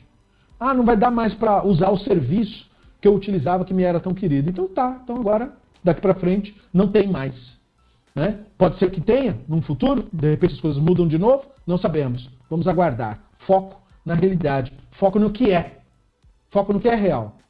Essa capacidade de adaptar-se, de, de, de não uh, confrontar e negar a realidade, isso é, é uma característica natural do homem perfeito. Ou seja, do, do, do, do que é desperto, do que é intelectualmente apto. E aí, é por isso que o Ramban pode dizer, sem demagogia e sem historinha mística, que nenhum mal lhe sobrevém dentre aqueles que recaem sobre os imperfeitos. Mas quais são os males que recaem sobre os imperfeitos? Todos. Porque com essas pessoas não pode acontecer nada. Perceba? Nada, nada, nada. Se ela, se ela envelhecer, ela faz guerra com o mundo porque ela se olha no espelho e ela está velha. Meu Deus, aí, que coisa horrível. Olha, eu estou ficando velho, que coisa horrível. E ela se descabela, ela sofre imensamente com isso. Se ela tiver dinheiro, ela tenta é, mudar isso, ela tenta esconder isso, porque ela nega isso, que é o problema. Veja, não estou falando de, um, de você ter um problema de saúde, um órgão não está funcionando. Ah, esse órgão não funciona, preciso resolver isso aqui. Isso é uma outra história. Estou falando da sua imagem ficcional sobre si mesmo. Essa imagem ficcional é aquela imagem que não pode envelhecer, que não pode adoecer, que não pode. Como não pode? Mas a pessoa, o imperfeito, é a pessoa que não sabe lidar com isso, com a realidade, com o divino, portanto. Porque onde está o divino? Está no nascimento, no crescimento, no envelhecimento, e na morte. É nisso que está o divino. O divino não está lá no mundo da fantasia, não. Está aqui. Está nisso. É isso que requer toda a sua atenção. Não é metade da sua atenção, não é só atenção uma vez na semana, é todo dia, de manhã até a noite. O divino requer a sua atenção, senão você não aprecia o divino. Então, por isso que o William pode falar isso, sem misticismo. Nenhum mal lhe sobrevém. Por que nenhum mal lhe sobrevive? Porque não importa o que aconteça para você. Uma vez que você entendeu o divino e entendeu o Hashem, não importa o que aconteça. Mesmo a pessoa que perde tudo, ele diz: tudo bem, reconstruiremos. Ah, mas agora eu só não tenho, eu, eu tenho tão pouco que eu só consigo é, fazer alguma coisa para ter o que comer por um dia. Então que seja. Então, que exemplo concreto nós temos disso na tradição? Nós temos o exemplo, é, nós temos muitos exemplos. Quer dizer, é até injusto. Tem muitos sábios assim. Mas é, o mais popular, o mais, é, enfim, conhecido, qualquer um pode consultar, é o exemplo do sábio Hilelo. O sábio Hilelo passou a vida toda dele apenas. O que, que ele fazia? Ele ia na casa de um cara rico, juntava um pouco de palha para o cara queimar na, na lareira dele, e aí o cara dava uma moeda para ele, por esse serviço que ele fazia para ele. Juntava palha por um dia para o cara. Com aquela palha ele comia por um dia e ele dormia numa, numa choupana, como se fosse uma favela, ele dormia numa choupana. Tudo que ele realmente possuía era um pergaminho que foi ele mesmo que fez. Ele pegou juncos e aí ele preparou todo o pergaminho e ele usava os juncos que ele fazia, os próprios pergaminhos, para fazer os memorandos do material que ele estudava. Era a única coisa que ele tinha na vida. Tanto que os rabinos usam ele como exemplo típico. Os rabinos dizem assim: ah, uma pessoa vai dizer para mim assim, ah, eu era muito rica, por isso que eu não me ocupei com Torá, os rabinos dizem. Aí os rabinos dizem assim, mas se você falar isso, o divino vai falar para você, mas você foi rico como o Rabban Gamaliel, que durante o cerco romano de três anos, ele sustentou todo o mundo da cidade de Jerusalém, com comida e bebida todo dia. Durante três anos, você é rico igual aquele cara. Se eu deixar uma cidade na sua mão, todo mundo vai comer por três anos pelo menos. Você é rico nesse ponto ou você não aguenta isso nem um dia? Porque se você não é assim, então você não é rico. Né? E aí os rabinos dizem, e ele estudou a Torá, então você não tem desculpa. Aí, aí os rabinos dizem assim, ah, mas a pessoa vai dizer, não, mas eu não pude estudar a Torá porque eu era muito pobre. Eu era pobre demais, minha vida era muito difícil. Aí os rabinos dizem, você era pobre igual Hillel, que juntava palha para poder ter uma moeda, para comer um dia, para comer uma refeição por dia ele fazia. E ele estudava a Torá todos os dias e era um dos nossos grandes sábios, ele é da primeira geração do Zugot, Hillel e Shammai, né? extremamente pobre, extremamente humilde e é, não tinha nenhum tipo de ambição. O trabalhinho que ele fazia era para ter um alimento do dia, em seguida voltar a estudar a Torá. Beber água do rio e tal, e era isso a vida dele. Sem conforto nenhum, de nada de nenhum tipo. Então, aí os sábios dizem: se a pessoa disser que é muito rica, ele não tem desculpa. Se disser que é muito pobre, também não tem desculpa. Mas veja, os rabinos citam esses dois exemplos sem colocar o contraste, dizer, ah, o Rebbe Gamaliel foi bem sucedido, o Hillel não foi. Não, o Hillel é, foi tão bem sucedido quanto o Rebbe Gamaliel. As condições sociais de ambos é absolutamente relevante para a questão da espiritualidade. Então, é, o que Ramban está é, nos trazendo é o óbvio, perceba. Agora o Silvio faz uma pergunta. Como não deixar o desespero se tornar falta de responsabilidade? Bom, a própria aula está respondendo essa pergunta. O Rambam está respondendo essa pergunta desde sempre. Então é só ler novamente a primeira parte, em que ele diz o seguinte: se o homem livra seus pensamentos das questões materiais, obtendo o conhecimento divino do modo correto, alegrando-se em tal saber, é impossível que qualquer tipo de mal lhe sobrevém. Se o homem livra seus pensamentos das questões materiais, falamos, a pessoa não se permite identificar-se com a mentalidade. Obtenha o conhecimento divino do modo correto, isto é, aprecia a realidade, o momento presente, des, de maneira desmistificada. O seu conceito do divino é absolutamente incorpóreo, como o Urbano ensina. Desses dois passos, um terceiro naturalmente flui, que é para comprovar, né, como eu brinquei, a prova dos nove, de que foi, os dois primeiros passos foram feitos da maneira correta. A pessoa se alegra em tal saber. Dos dois primeiros passos resulta um terceiro, satisfação, alegria consigo. Alegria, como eu disse, não é necessariamente a felicidade. A felicidade é, uma, é um momento de celebração, muito bom, mas ela não é um resultado natural. Nós é que criamos a felicidade quando nós celebramos alguma coisa.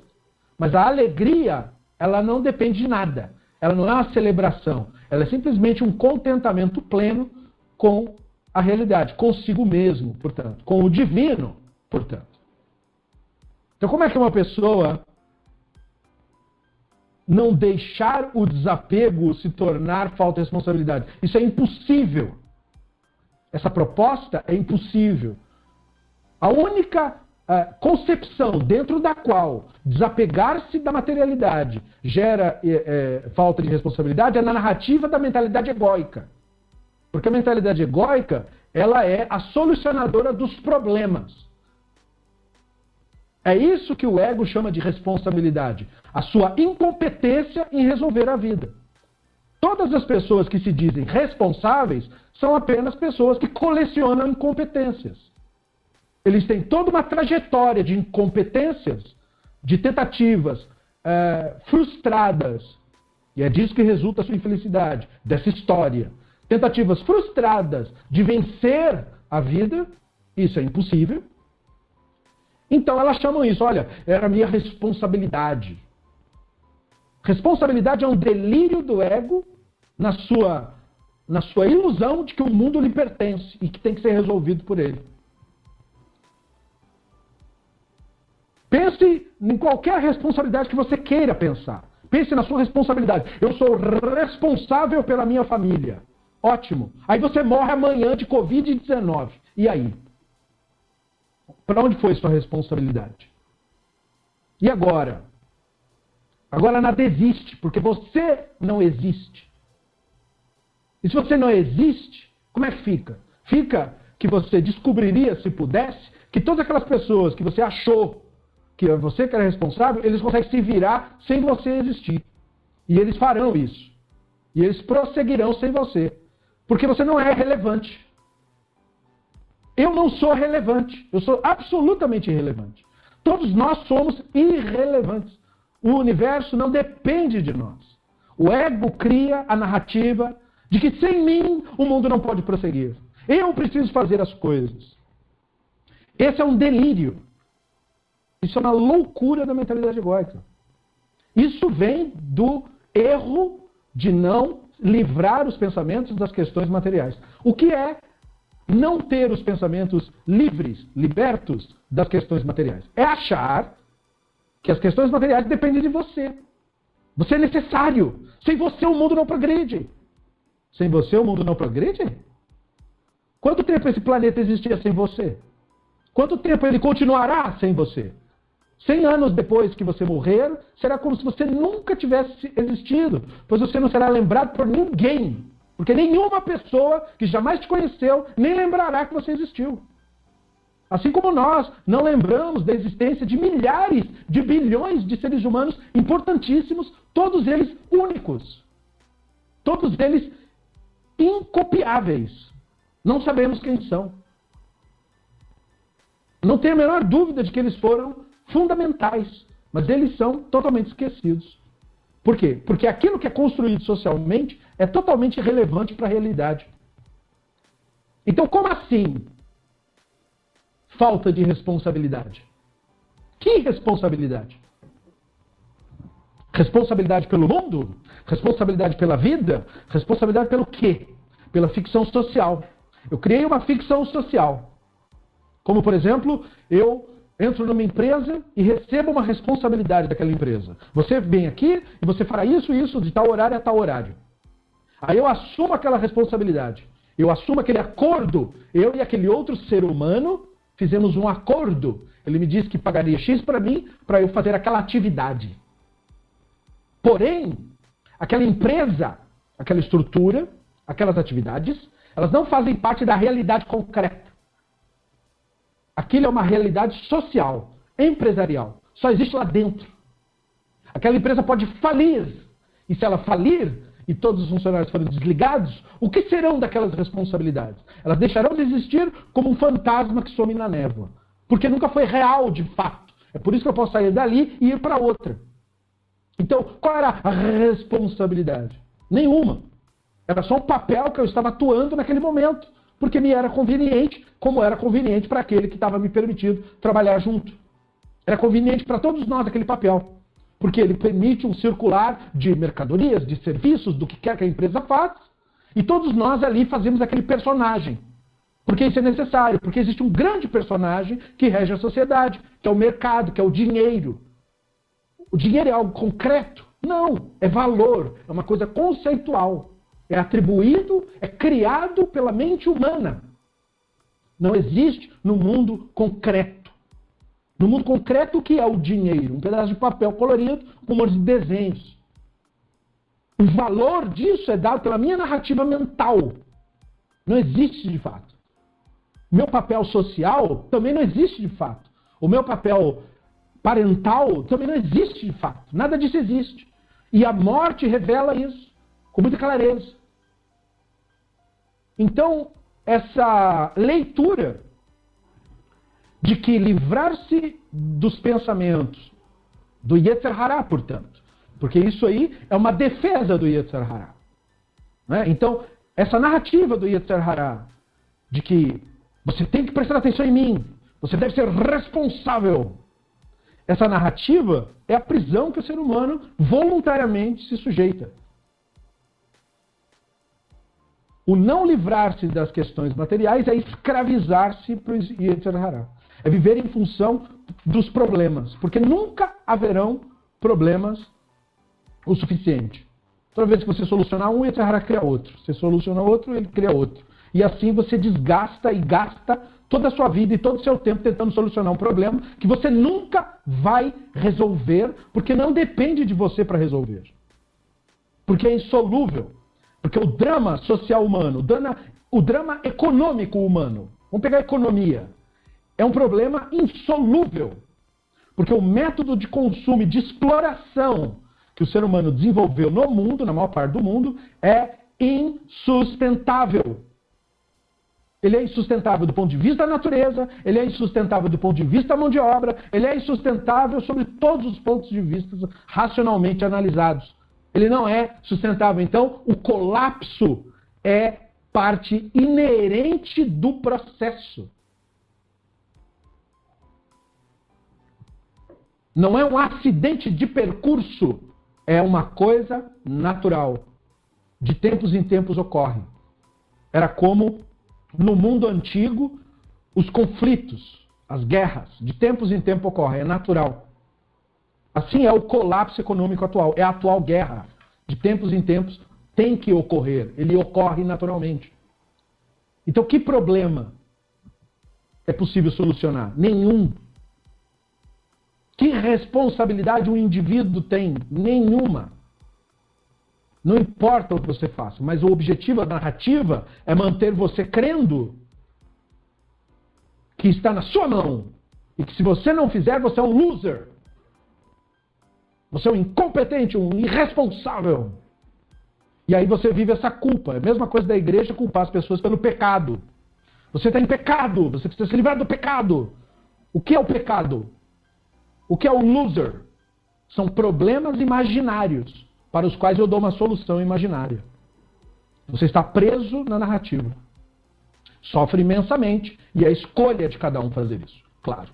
Mas a proposta aqui do Ramban é apontar para fora. É apontar para dizer que este que sofre é o homem imperfeito, ou seja, esse não é o homem idealizado pela Torá. O homem idealizado pela Torá é o homem perfeito, e o homem perfeito é este que livra os seus pensamentos das questões materiais e obtém o conhecimento divino do modo correto. Do modo correto não é o modo adaptado ao meu ego. Deus é o que eu acho, Deus é o que eu quero, Deus é o que eu gosto. Não, Deus é a realidade, como ela se apresenta. Então, é uma coisa natural, na verdade. Todas essas consequências conclusivas são naturais do homem perfeito. Portanto, o Rambam diz: pode ocorrer ao homem perfeito que às vezes não esteja feliz. Ele não vai dizer, fui um irresponsável, falhei. Isso é irrelevante para ele. Não estou feliz, tive um prejuízo, tive um problema, não consegui resolver aquilo. Então tá bom, não consegui resolver. É isso. Um outro ego pode dizer a ele: Não, você deveria ter feito isso, devia ter ficado acordado até as quatro da manhã, devia ter aprendido isso, devia ter sabido isso. Porque o ego está sempre no passado. Né? Então, você devia ter sabido. Mas isso para o homem perfeito é irrelevante. Porque ele pode até não estar feliz, mas ele está sempre alegre. Ele está contente com o momento presente, ele está contente com a realidade. Ninguém pode impedir o mundo de acontecer. Isso é impossível. Tudo que você pode fazer é se adaptar a ele. Ou lutar. Mas todos os que lutam contra o Hashem, como diz o Salmo, as nações se reúnem, lutam contra o Hashem. O Hashem delas se ri. Assim são as pessoas que lutam contra a realidade, que tentam resolver os problemas. Elas dizem que é a responsabilidade delas resolver os problemas. Todos os imperadores e psicopatas do mundo eram assim. É minha responsabilidade resolver esse mundo. Esse mundo não pode continuar assim. Então eles montaram exércitos e causaram um caos desgraçado no mundo. Resultado: morreram e foram esquecidos. Existia um homem nesse planeta que se chamava Alexandre, e aí disseram que ele era Alexandre o Grande o grande conquistador do mundo, morreu de febre. Um Aécio podia ter salvo ele. Ele morreu de febre, acamado. Nem foi na glória da batalha, como ele queria. Foi de febre e diarreia. E aí ele deixou de existir. E aí o império dele foi dividido. E um dia depois da morte dele é como se ele nunca tivesse existido. Irrelevante toda a luta e preocupação que ele teve. Toda a responsabilidade dele não serviu para nada assim como toda a responsabilidade de todos os seres humanos, que se acham responsáveis por alguma coisa. É só um delírio da mentalidade egóica que prolonga, aguça o sofrimento humano. É a causa do sofrimento humano. E o sofrimento humano não é mal desejado, mal visto pelo ser humano. Muito pelo contrário. O sofrimento humano é amável, porque o ser humano é, afeiçoa-se aquilo com que está acostumado, como eu falei no começo da aula. Por que, que os idólatras têm dificuldade de abandonar a idolatria? Por costume. Você fica acostumado, apegado, sentimentalmente apegado com aquilo que você é acostumado. O novo traz desconforto. Então, toda vez que o novo chega, a maturidade chega, o diferente chega daquele frio, daquele medo. Esse medo é um medo infantil. É o medo do ego. Porque o ego, no fundo, embora ele queira parecer que ele é o dono da situação, ele é como uma criança perdida. Ele é a criança perdida. Ele é infantil, no fundo. Ele é o pensamento infantil em nós. E essa infantilidade vem disfarçada disso. Porque como o, o, é como uma criança se vestir de empresário, botar terninho, gravatinha e começar a andar como se fosse importante. Assim é uma pessoa adulta fazendo isso. Ele não se dá conta, porque ele acredita naquele personagem, como a criança também acredita. Se veste ela e diz, agora você é uma, uma pessoa muito importante. Imediatamente ela estufa o peito e ela começa a andar com um ar diferente. E se ela brincar legal com o personagem, ela vai começar a tratar as outras crianças diferente também. Vai, vão chamar para brincar, ele vai dizer, não, não, não faço mais isso, eu não sou disso, eu sou de outra coisa. Na criança é, é, é, muito mais claro, porque como ela é mais honesta, ela sabe que aquilo é uma brincadeira. Mas no adulto ele perde a honestidade intelectual. Então ele começa a dizer: não, isso é sério mesmo. Isso não é uma brincadeira. Ele não entende que aquilo é um delírio, que aquilo foi criado, que aquilo não existe de fato. Ele esqueceu que ele é só um animal nesse planeta. Ele acha que ele é uma personagem. Então, é por isso que só o homem perfeito nenhum mal sobrevém. E sobre os imperfeitos, como eles dizem, dentre aqueles que recaem sobre os imperfeitos. Em tais casos, sobre os perfeitos, o que, o que lhes ocorre é por acaso. Ou seja, eles não atribuem falso significado às ocorrências. O homem perfeito que sofre um assalto, ele não vai dizer Deus me castigou. Ele não vai dizer a providência me abandonou. Ele não vai criar com isso uma história. Ele vai dizer fui assaltado. Foi isso que aconteceu. E é só. Mas por que isso acontece? Porque isso acontece porque existem pessoas em condições sociais é, insanas, que vivem em locais insanos, e ali gera toda uma narrativa. Eles acham que eles estão fazendo algo por si mesmos, eles estão lutando pela sobrevivência, eles acham que isso é legítimo, porque eles veem a violência do Estado e também acham que a violência é um meio legítimo de se fazer as coisas. Então, da mesma forma que fazem com eles, eles fazem com os outros. É uma consequência social isso. Isso, é um, isso tudo é um dado da realidade. Eu não estou contando uma história, isso é um dado da sociologia. Daria você pode tirar muitas histórias, mas as histórias são irrelevantes. O que importa é o dado da realidade. Foi isso que aconteceu e é isso que aconteceu e pronto. E é só. Quando uma coisa ela carece de narrativa, é que as pessoas costumam chamar de acaso. Por isso que o Rambam diz, o que acontece é por acaso. Acaso é aquilo para o que nós não temos uma narrativa, não temos uma história para ligar com isso e dizer. É como a pessoa querer saber por que, que as estrelas giram em tal direção. Por acaso. Ou seja, eu não tenho uma história para te contar para dizer por que, que ela gira. Isso aconteceu por acaso, eu não sei, portanto. Então, o justo, o homem perfeito, não cria histórias com o que acontece. Ele vive baseado na realidade mesmo. E viver baseado na realidade mesmo é a única forma de ser verdadeiramente responsável. Responsabilidade não é dedicar-se aos pensamentos e ao e à narrativa de problemas que precisam ser solucionados. A única responsabilidade, o único exercício da responsabilidade é permanecer consciente, porque essa é a única forma de você não aumentar o sofrimento no mundo para si mesmo e para outras pessoas. Qualquer outra forma de existir é irresponsável, porque você está aumentando o seu próprio sofrimento e das pessoas à sua volta. A única maneira de ser responsável, portanto, é ser consciente. É ser plenamente focado na realidade. Porque aí você não gera sofrimento. Você toma decisões baseadas na realidade. Você toma decisões baseadas na verdade, que é a realidade. Né? A verdade não é conceitual, não é a opinião de ninguém. É, são os dados da realidade. Isso é a verdade. Então o Ramban diz no finalzinho: este princípio também encontra expresso na Torá. Ele está falando, claro, de Devarim 31, 17. Onde é claro que nós mesmos causamos este ocultamento da face. Ou seja, o ocultamento da face divina, ali expresso no texto, no texto que nós lemos, não é causado pelo mal, pelas trevas, é por nós. O texto diz o quê? O texto diz que a idolatria. Pois é, a idolatria está em nós. Está no Yetzer Hará. Por isso que eu digo, toda idolatria é egolatria. Idolatria não é sair de uma religião para outra. Idolatria é egolatria. É uma faceta. É uma consequência natural. E que a separação entre nós e a divindade é algo da nossa própria criação, diz Uramban. Este é o sentido das palavras, e eu certamente ocultarei minha face naquele dia, por todos os males que eles praticaram.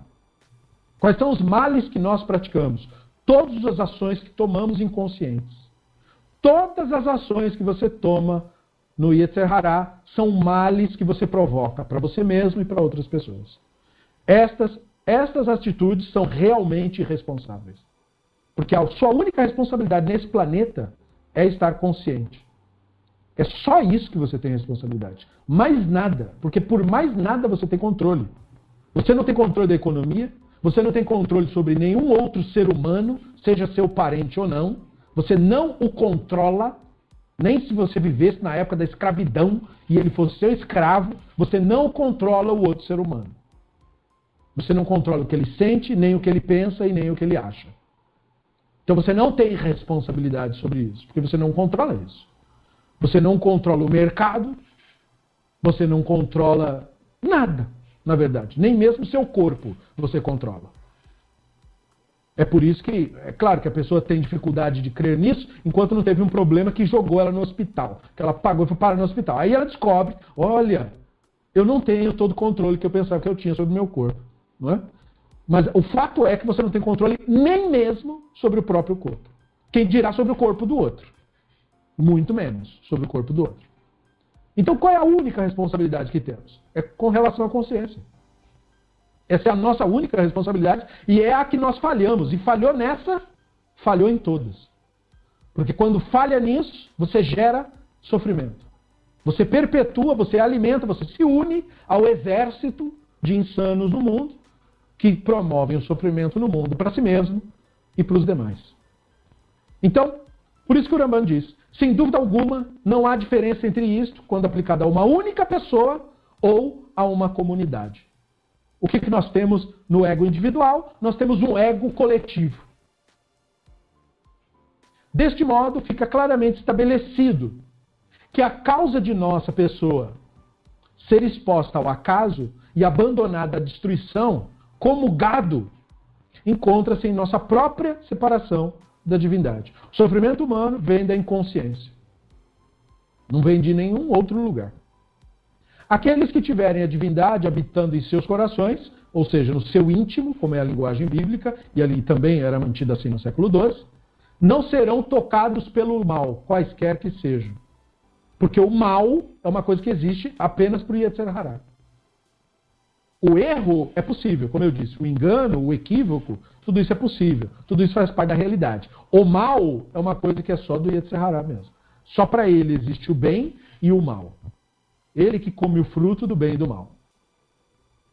Quem compreende a divindade, quem entende a divindade em seus corações, ou seja, a partir da Neshama, em seu íntimo, nosso íntimo é a Neshama, eles não são tocados pelo mal. Não importa o que aconteça, não há mal, nem mesmo no assalto bem sucedido, nem mesmo na perda dos bens. Ah, perdi os objetos, meus objetos preciosos quebraram, meus bens foram perdidos. E daí? E daí? O que são essas coisas?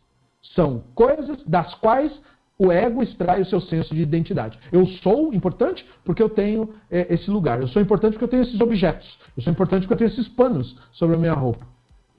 Nada disso tem nenhum tipo de significado para chamar. Portanto, o homem perfeito, o homem desperto, percebe isso com clareza tal que não há necessidade de convencimento. Porque é óbvio. Porque é claro como o dia.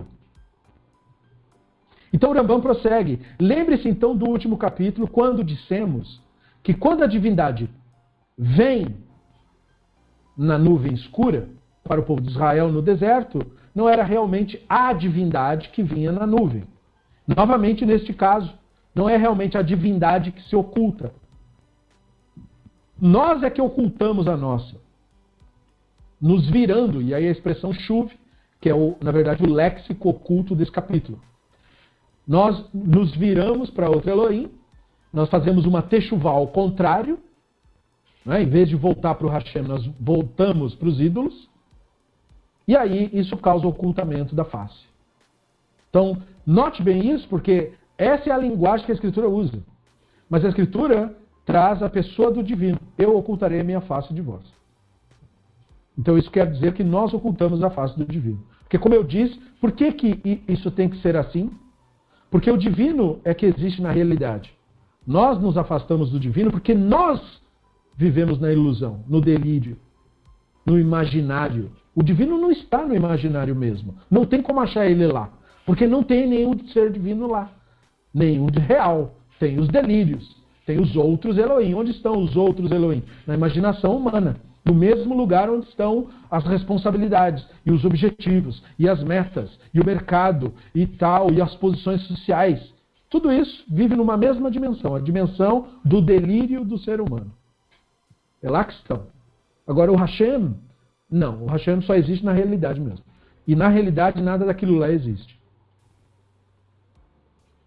Portanto, o caminho adequado do conhecimento é o que o Rambam chama a meditação. O que é a meditação? É o que a tradição tenta simular com a observação através da tefilá. A tefilá é um ritual nada mais e nada menos do que você parar um pouco, sair da sua mente e focar no momento presente. A gente costuma fazer isso quando está lendo com bastante atenção alguma coisa, ou quando é, digamos assim, forçado por si mesmo, por outrem, a ler alguma coisa e focar. Porque leitura, durante muitos séculos da história da humanidade, antes da era do entretenimento, a única maneira de se distrair que as pessoas tinham era ler. Né? Vamos lembrar disso. Durante a maior parte da história da humanidade, ler e contar histórias era a principal atividade dos seres humanos. Por isso que as pessoas do passado, quando a gente estuda literatura, a gente estuda sempre obras antigas.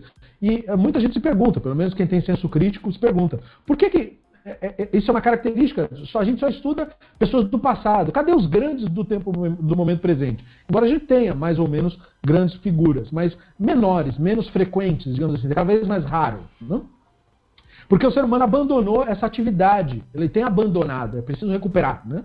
Ele tem abandonado a atividade do é, focar através da leitura. Leitura, durante muitos séculos, foi o nosso meio de meditação. Porque a leitura tira a pessoa da mente. E tirar a pessoa da mente é tirar a pessoa da ficção do Yetzer Hará. Então, por isso a tefilá foi, durante muitos séculos, importante. Hoje nós sabemos até mais, nós podemos, inclusive, transcender a tefilá, que é a observação da realidade como ela é. Eu coloquei até no grupo hoje passos práticos para se atingir esse objetivo, sem demagogia, sem história, sem misticismo. Coisas práticas, coisas que qualquer ser humano são, que não esteja entubado no hospital, qualquer pessoa assim consiga fazer. Simples e objetivo. E eu acho que alego dizer que até a pessoa entubada, se estiver consciente, também consegue. Qualquer pessoa mesmo consegue. Focar no momento presente e se conectar com o divino. Ninguém te impede. Então, o caminho é esse, porque este caminho põe você em contato com o intelecto, com o que o Rambam chama de intelecto, que é a divindade em nós. E, portanto, obviamente, a Neshama. A Neshama é o intelecto. E isso nos permite, é a única maneira de estarmos perante o Hashem, como eu escrevi hoje no grupo. Shiviti Hashem lenegdi tamid, kimimini balemot. Eu tenho colocado o Hashem perante mim sempre. Então, colocar o Hashem perante si sempre é focar no momento presente sempre. Porque a única coisa eterna é o agora. O passado é uma ilusão mental. É o cérebro que cria. Não existe de fato. O futuro, pior ainda, é um delírio mais óbvio que o passado. O passado a gente confunde, porque nós experimentamos o passado num momento presente que mudou. Então a gente acha que o passado existiu. Não, o momento presente existiu. É que o momento presente muda. O momento presente ele não é fixo, ele é constantemente em transformação. O que o passado é, um registro mental, como uma fotografia de baixa resolução e muitas vezes adulterada pelo cérebro. Quanto mais para trás é a memória, mais adulterada provavelmente ela está. E o que, que adultera a memória? Emoções. Boa parte, ou quase todas as memórias da infância são adulteradas. As únicas memórias de infância que se pode confiar são aquelas que não envolvem nenhum momento emocional. Por exemplo, o um momento em que você simplesmente lembra de estar em paz, num lugar, brincando, sem brigar com ninguém, sem ninguém brigar com você. Naquele momento você pode ter registrado a cena como ela é. Mas nos outros momentos todos, de traumas, de brigas, você certamente registrou tudo errado. Porque o cérebro macula a imagem. Assim como ele faz quando a pessoa está, é, é, está é, dominada pelo Yetzer Hará. O, o Yetzer Hará não, não é que ele faz isso com o passado. Ele faz isso em tempo real. Quando a pessoa está dominada pelo Yetzer Hará, ele não vê nem a realidade como ela é.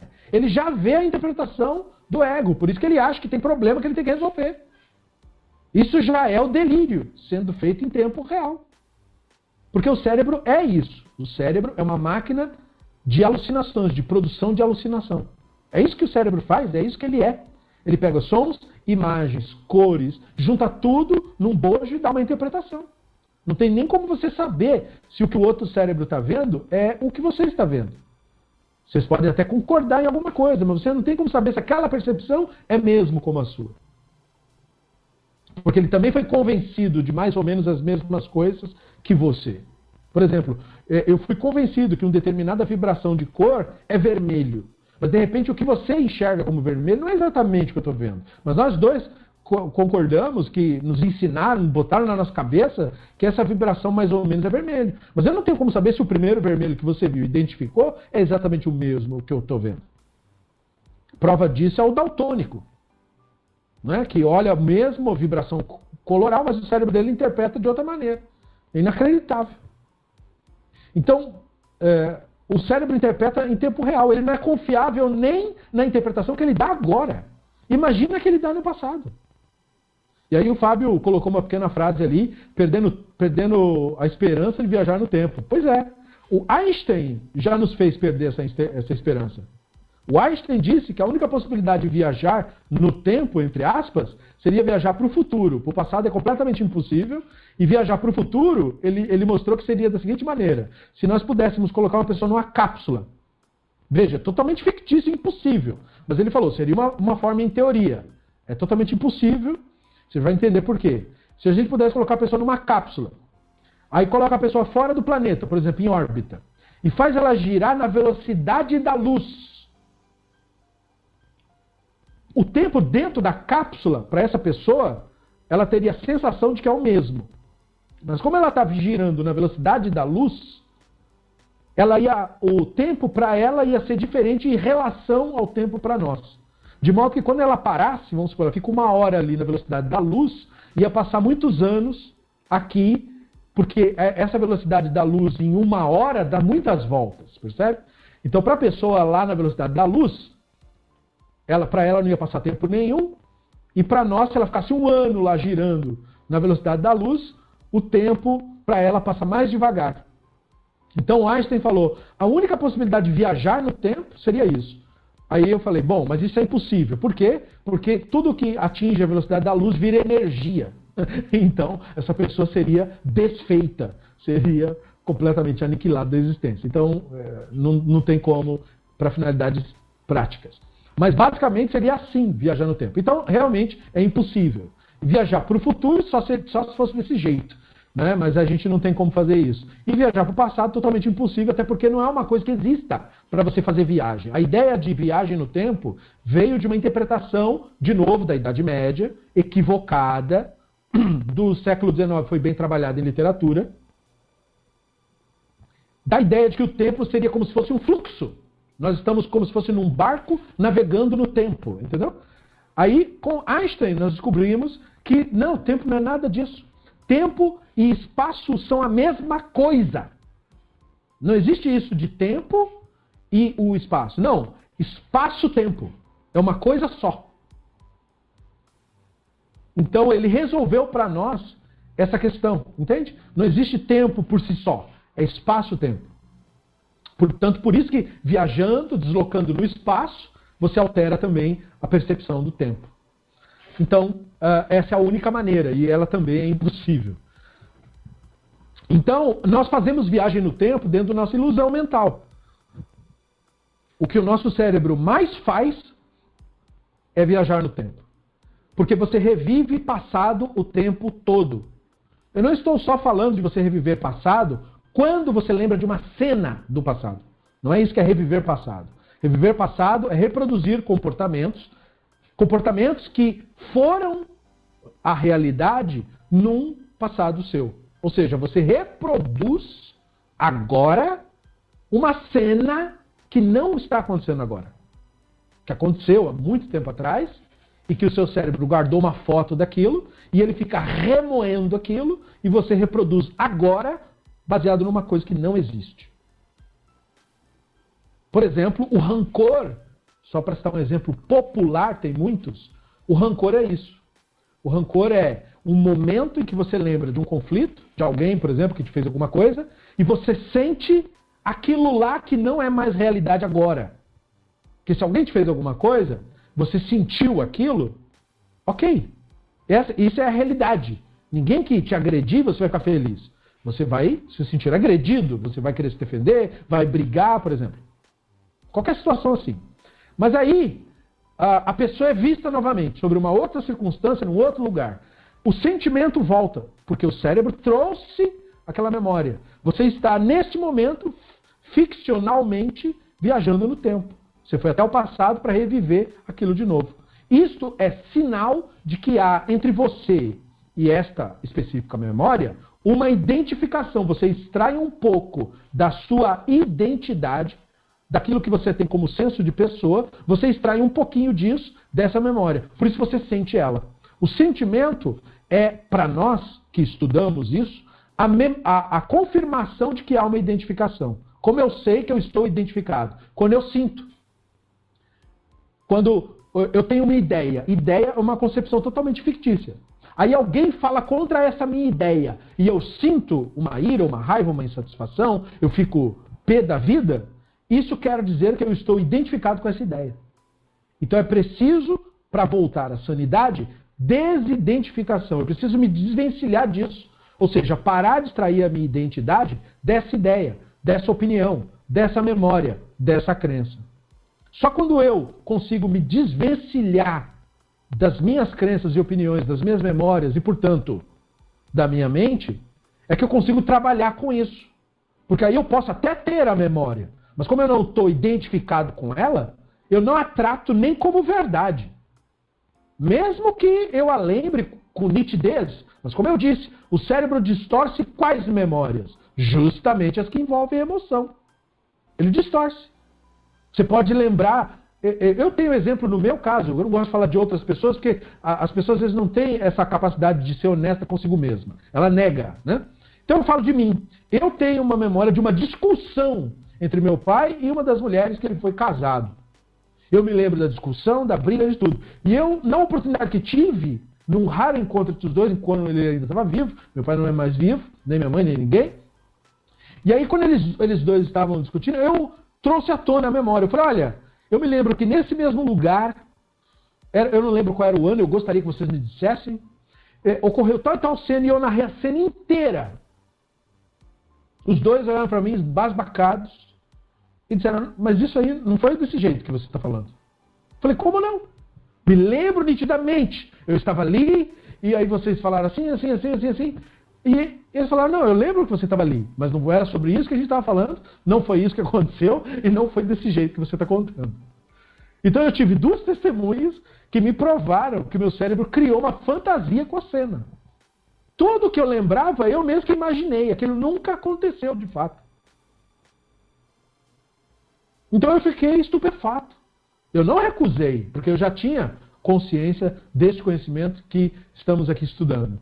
Eu fiquei surpreso, caramba, quer dizer que a minha mente criou toda essa cena. Aham, uhum. nunca aconteceu. O que aconteceu foi isso. Estavam discutindo sobre outra coisa, na verdade. Mas para mim, como criança, eu achei que era um conflito entre os dois. Eles estavam falando de outro assunto. De um programa na TV que não tinha nada a ver com o que eu lembrava. Mas como eu não sabia disso, eu criei toda uma fantasia. Então isso é viajar no tempo, de fato. Ficcionalmente, nós fazemos isso o tempo todo. E na verdade, isso nos faz sofrer. Viajar no tempo nos faz sofrer. O que nós precisamos aprender é viajar no momento presente, viajar na eternidade. E a eternidade é agora. A eternidade é onde nós devemos estar. A felicidade humana só existe na eternidade. E a eternidade é agora. Então, a eternidade, o agora, é quando nós percebemos que apenas o Hashem é. Esse momento presente, essa realidade, é isso que o Hashem é. E o Hashem é, simplesmente. Ele não tem definição. É como ele diz para Moshe: Irie, sou. E você contempla isso. Você não pensa nisso. Você não crê nisso. Você não concorda com isso. Você contempla a partir de si mesmo, a partir da Neshama, que é essa sua consciência que observa. Você só pode fazer isso porque você se desvencilhou da mentalidade egóica. O Yetzer Hará não consegue isso. Isso não existe para o Yetzer Hará, para a mentalidade. Por isso que não dá para pensar nisso. Porque não tem nada para pensar. Porque não é algo com que eu possa construir uma narrativa e ter uma opinião. Isso não é uma opinião. Isso é um dado constatado da realidade. Não algo sobre o que eu penso. Então, por isso que a Neshama é esta chama, porque a chama é uma coisa que consome, o símbolo da Neshama é a chama por isso, porque ela consome esse eu, a persona, a máscara de madeira que eu uso para cobrir meu rosto. A Neshama cobre isso, queima isso, e só sobra o que tem. Então, quando você percebe isso, quando você tira a máscara, aí não tem mais o mal para você resolver. Aí não tem mais a situação. Aí a consciência observadora é isso mesmo que tem profunda conexão com a existência e, portanto, com o Hashem. Esta é a verdadeira providência. É isso e não outra coisa. Providência não é nenhuma força mágica que faz o pagamento no banco. Isso é um ser humano que faz para o outro. Ou é o patrão que faz para um, ou é alguém que faz ajuda para alguém. Isso é um ser humano que faz para o outro. Providência é esse, essa clareza em nós de observar a realidade como ela é.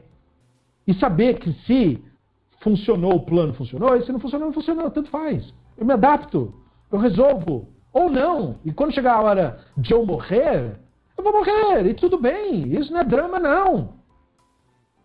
E a nobreza, por exemplo, sempre quando eu falo disso, eu me lembro de Sócrates. Que quando estava lá para ser executado, ele foi condenado a beber cicuta, os discípulos estavam chorando e ele falou, mas por que vocês estão chorando? Não, porque o senhor vai morrer para vir daí. Mas qual que é o problema de morrer? Por que, as pessoas criam tantos problemas com morrer? Vamos pensar nas duas hipóteses. Ele falou, tem duas hipóteses, né? Então ele, aí ele começa a discursar com os discípulos sobre isso. Falou, ó, tem a hipótese de quando a gente morre, a gente continua.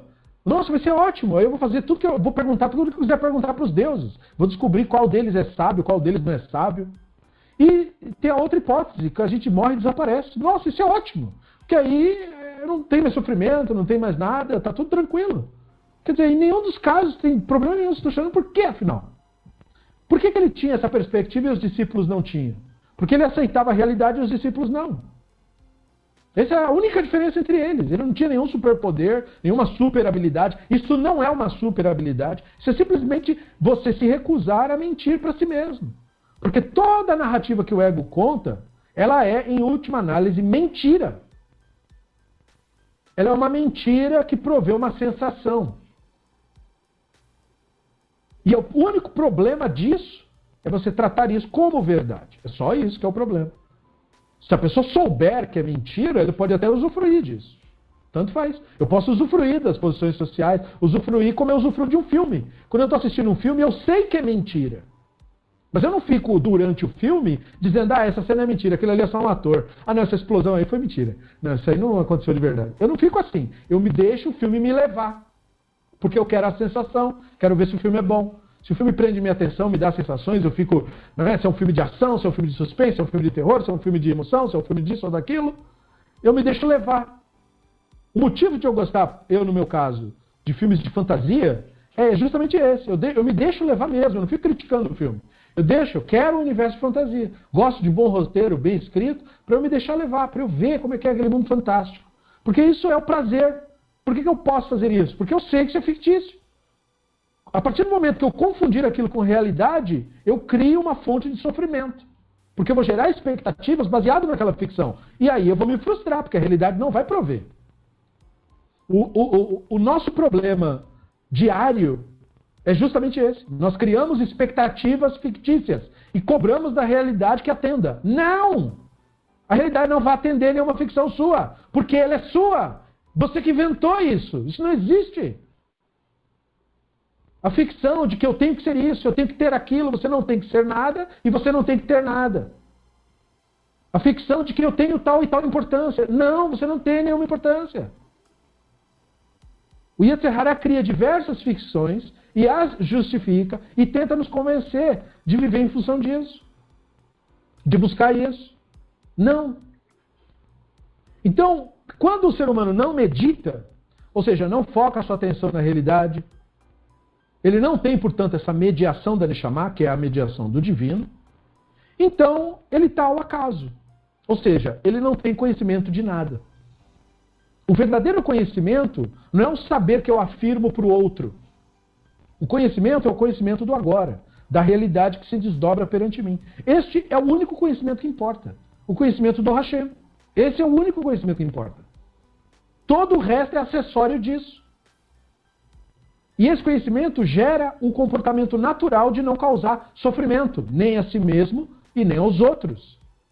É por isso, e não por outra coisa, que quando veio um goi, diz o Talmud, zombar de Hillel, e ele queria irritar o Hillel, porque o Hillel era famoso por não se irritar por nada. Que ele era absolutamente desperto. Então esse cara falou: ah, mas hoje eu consigo. Ele esperou o Hillel entrar para tomar o banho dele, e aí ele chega lá, interrompe o banho do Hilel e fala: Eu queria fazer uma pergunta de Torá. E o Hilel falou: Pois não. Ele falou: Você pode me ensinar a Torá toda enquanto eu fico num pé só? Falando de, de zoeira. Hilel falou: Pois não. E aí ele ficou se equilibrando num pé só. E o Hilel falou para ele: Não faça para os outros o que você não quer que faça para você. E o cara ficou estupefato. É isso? Ele falou: Sim, isso é toda a Torá. O resto é comentário. Agora vai e estuda. Então por que, que ele diz que toda a Torá é não fazer mal para os outros? Ele não estava falando de ética. Ele estava falando disso. Você faz o mal para os outros quando você se deixa levar pelo Yetzirará. Porque é inevitável fazer mal para os outros assim. Você faz mal, já começa fazendo mal para você mesmo. Naturalmente vai falar mal para os outros. Toda vez que você está na mentalidade egóica, você faz mal para você mesmo e para os outros. É natural do Yetzer fazer o mal para os outros que ele já começa fazendo para você. Então, o que é a Torá? Não faça com você o que você não quer que seja Não faça com os outros o que você não quer que seja feito com você. O que você não quer que os outros façam com você? Você não quer que as pessoas te tragam sofrimento. Então não leve sofrimento para os outros. Se você se permitir a narrativa do Yetzer Hará, você levará sofrimento para os outros. Você estará rompendo com a única coisa que é Torá mesmo. Torá não é usar roupinha, ter barbinha, botar quipazinho e se fingir de personagem. Isso é acessório, isso é coisa social, isso tem valor pífio, se é que tem algum. Torá é o que Hillel disse. Não faça com os outros o que você não gostaria que fizesse com você. E essencialmente, mais do que tudo no mundo, o que, que eu não gostaria que fizesse comigo? Que me fizesse sofrer. Eu não gostaria que fizesse isso comigo. Então eu não posso fazer isso com os outros. Isso quer dizer que eu não posso me permitir a mentalidade egóica, porque isto vai causar sofrimento aos outros. Se eu alimentar o ego do outro, eu estou fazendo ele sofrer. Eu estou prolongando o seu sofrimento. Então, o único bem que eu posso fazer para um outro ser humano é me tornar plenamente desperto. Isso é assumir responsabilidade pelo meu papel na existência. Esta é a única responsabilidade que eu tenho.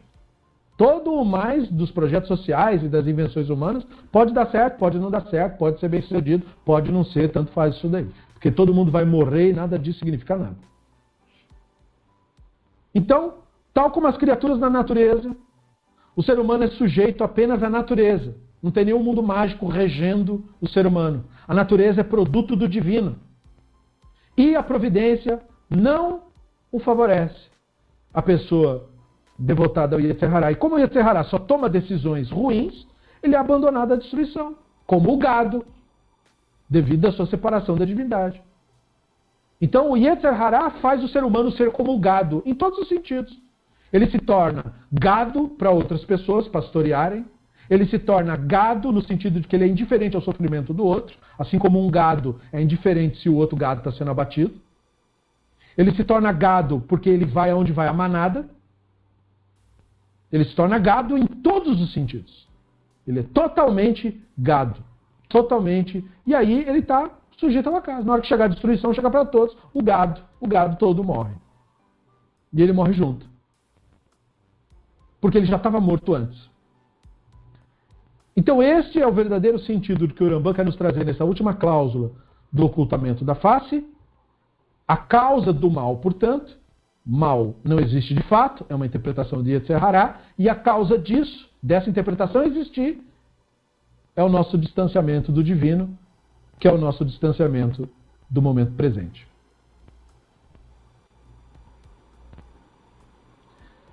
Isso conclui a nossa aula de hoje, conclui também esse capítulo. Percebam que esse último trecho era para onde todo o resto estava apontando. E Uramban tem esse estilo de ensinar. Ele vai conduzindo degrau a degrau até a pessoa chegar no ponto em que ele acha que a pessoa estaria em tese, porque ele não tem como saber, né? mas a pessoa estaria em tese preparada para ouvir o que ele tem para dizer. Então, o chuve, o conceito do, do léxico de chuve, não diz respeito só ao divino, que volta, mas diz respeito também a nós, que nos voltamos à idolatria e podemos também nos voltar ao divino. Nós ficamos por aqui. Muito obrigado aos colegas que prestigiaram, participaram. Na próxima aula do guia, que vai ser na próxima quarta-feira, nós prosseguiremos para o próximo capítulo, esse está concluído.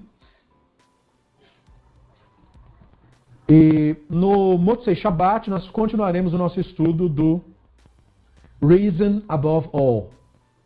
E no Reason Above All nós prosseguiremos na reflexão sobre o pensamento maimonidiano. Muito obrigado mais uma vez, uma boa noite, um bom descanso a todos e até a próxima, Bestrata Hashem.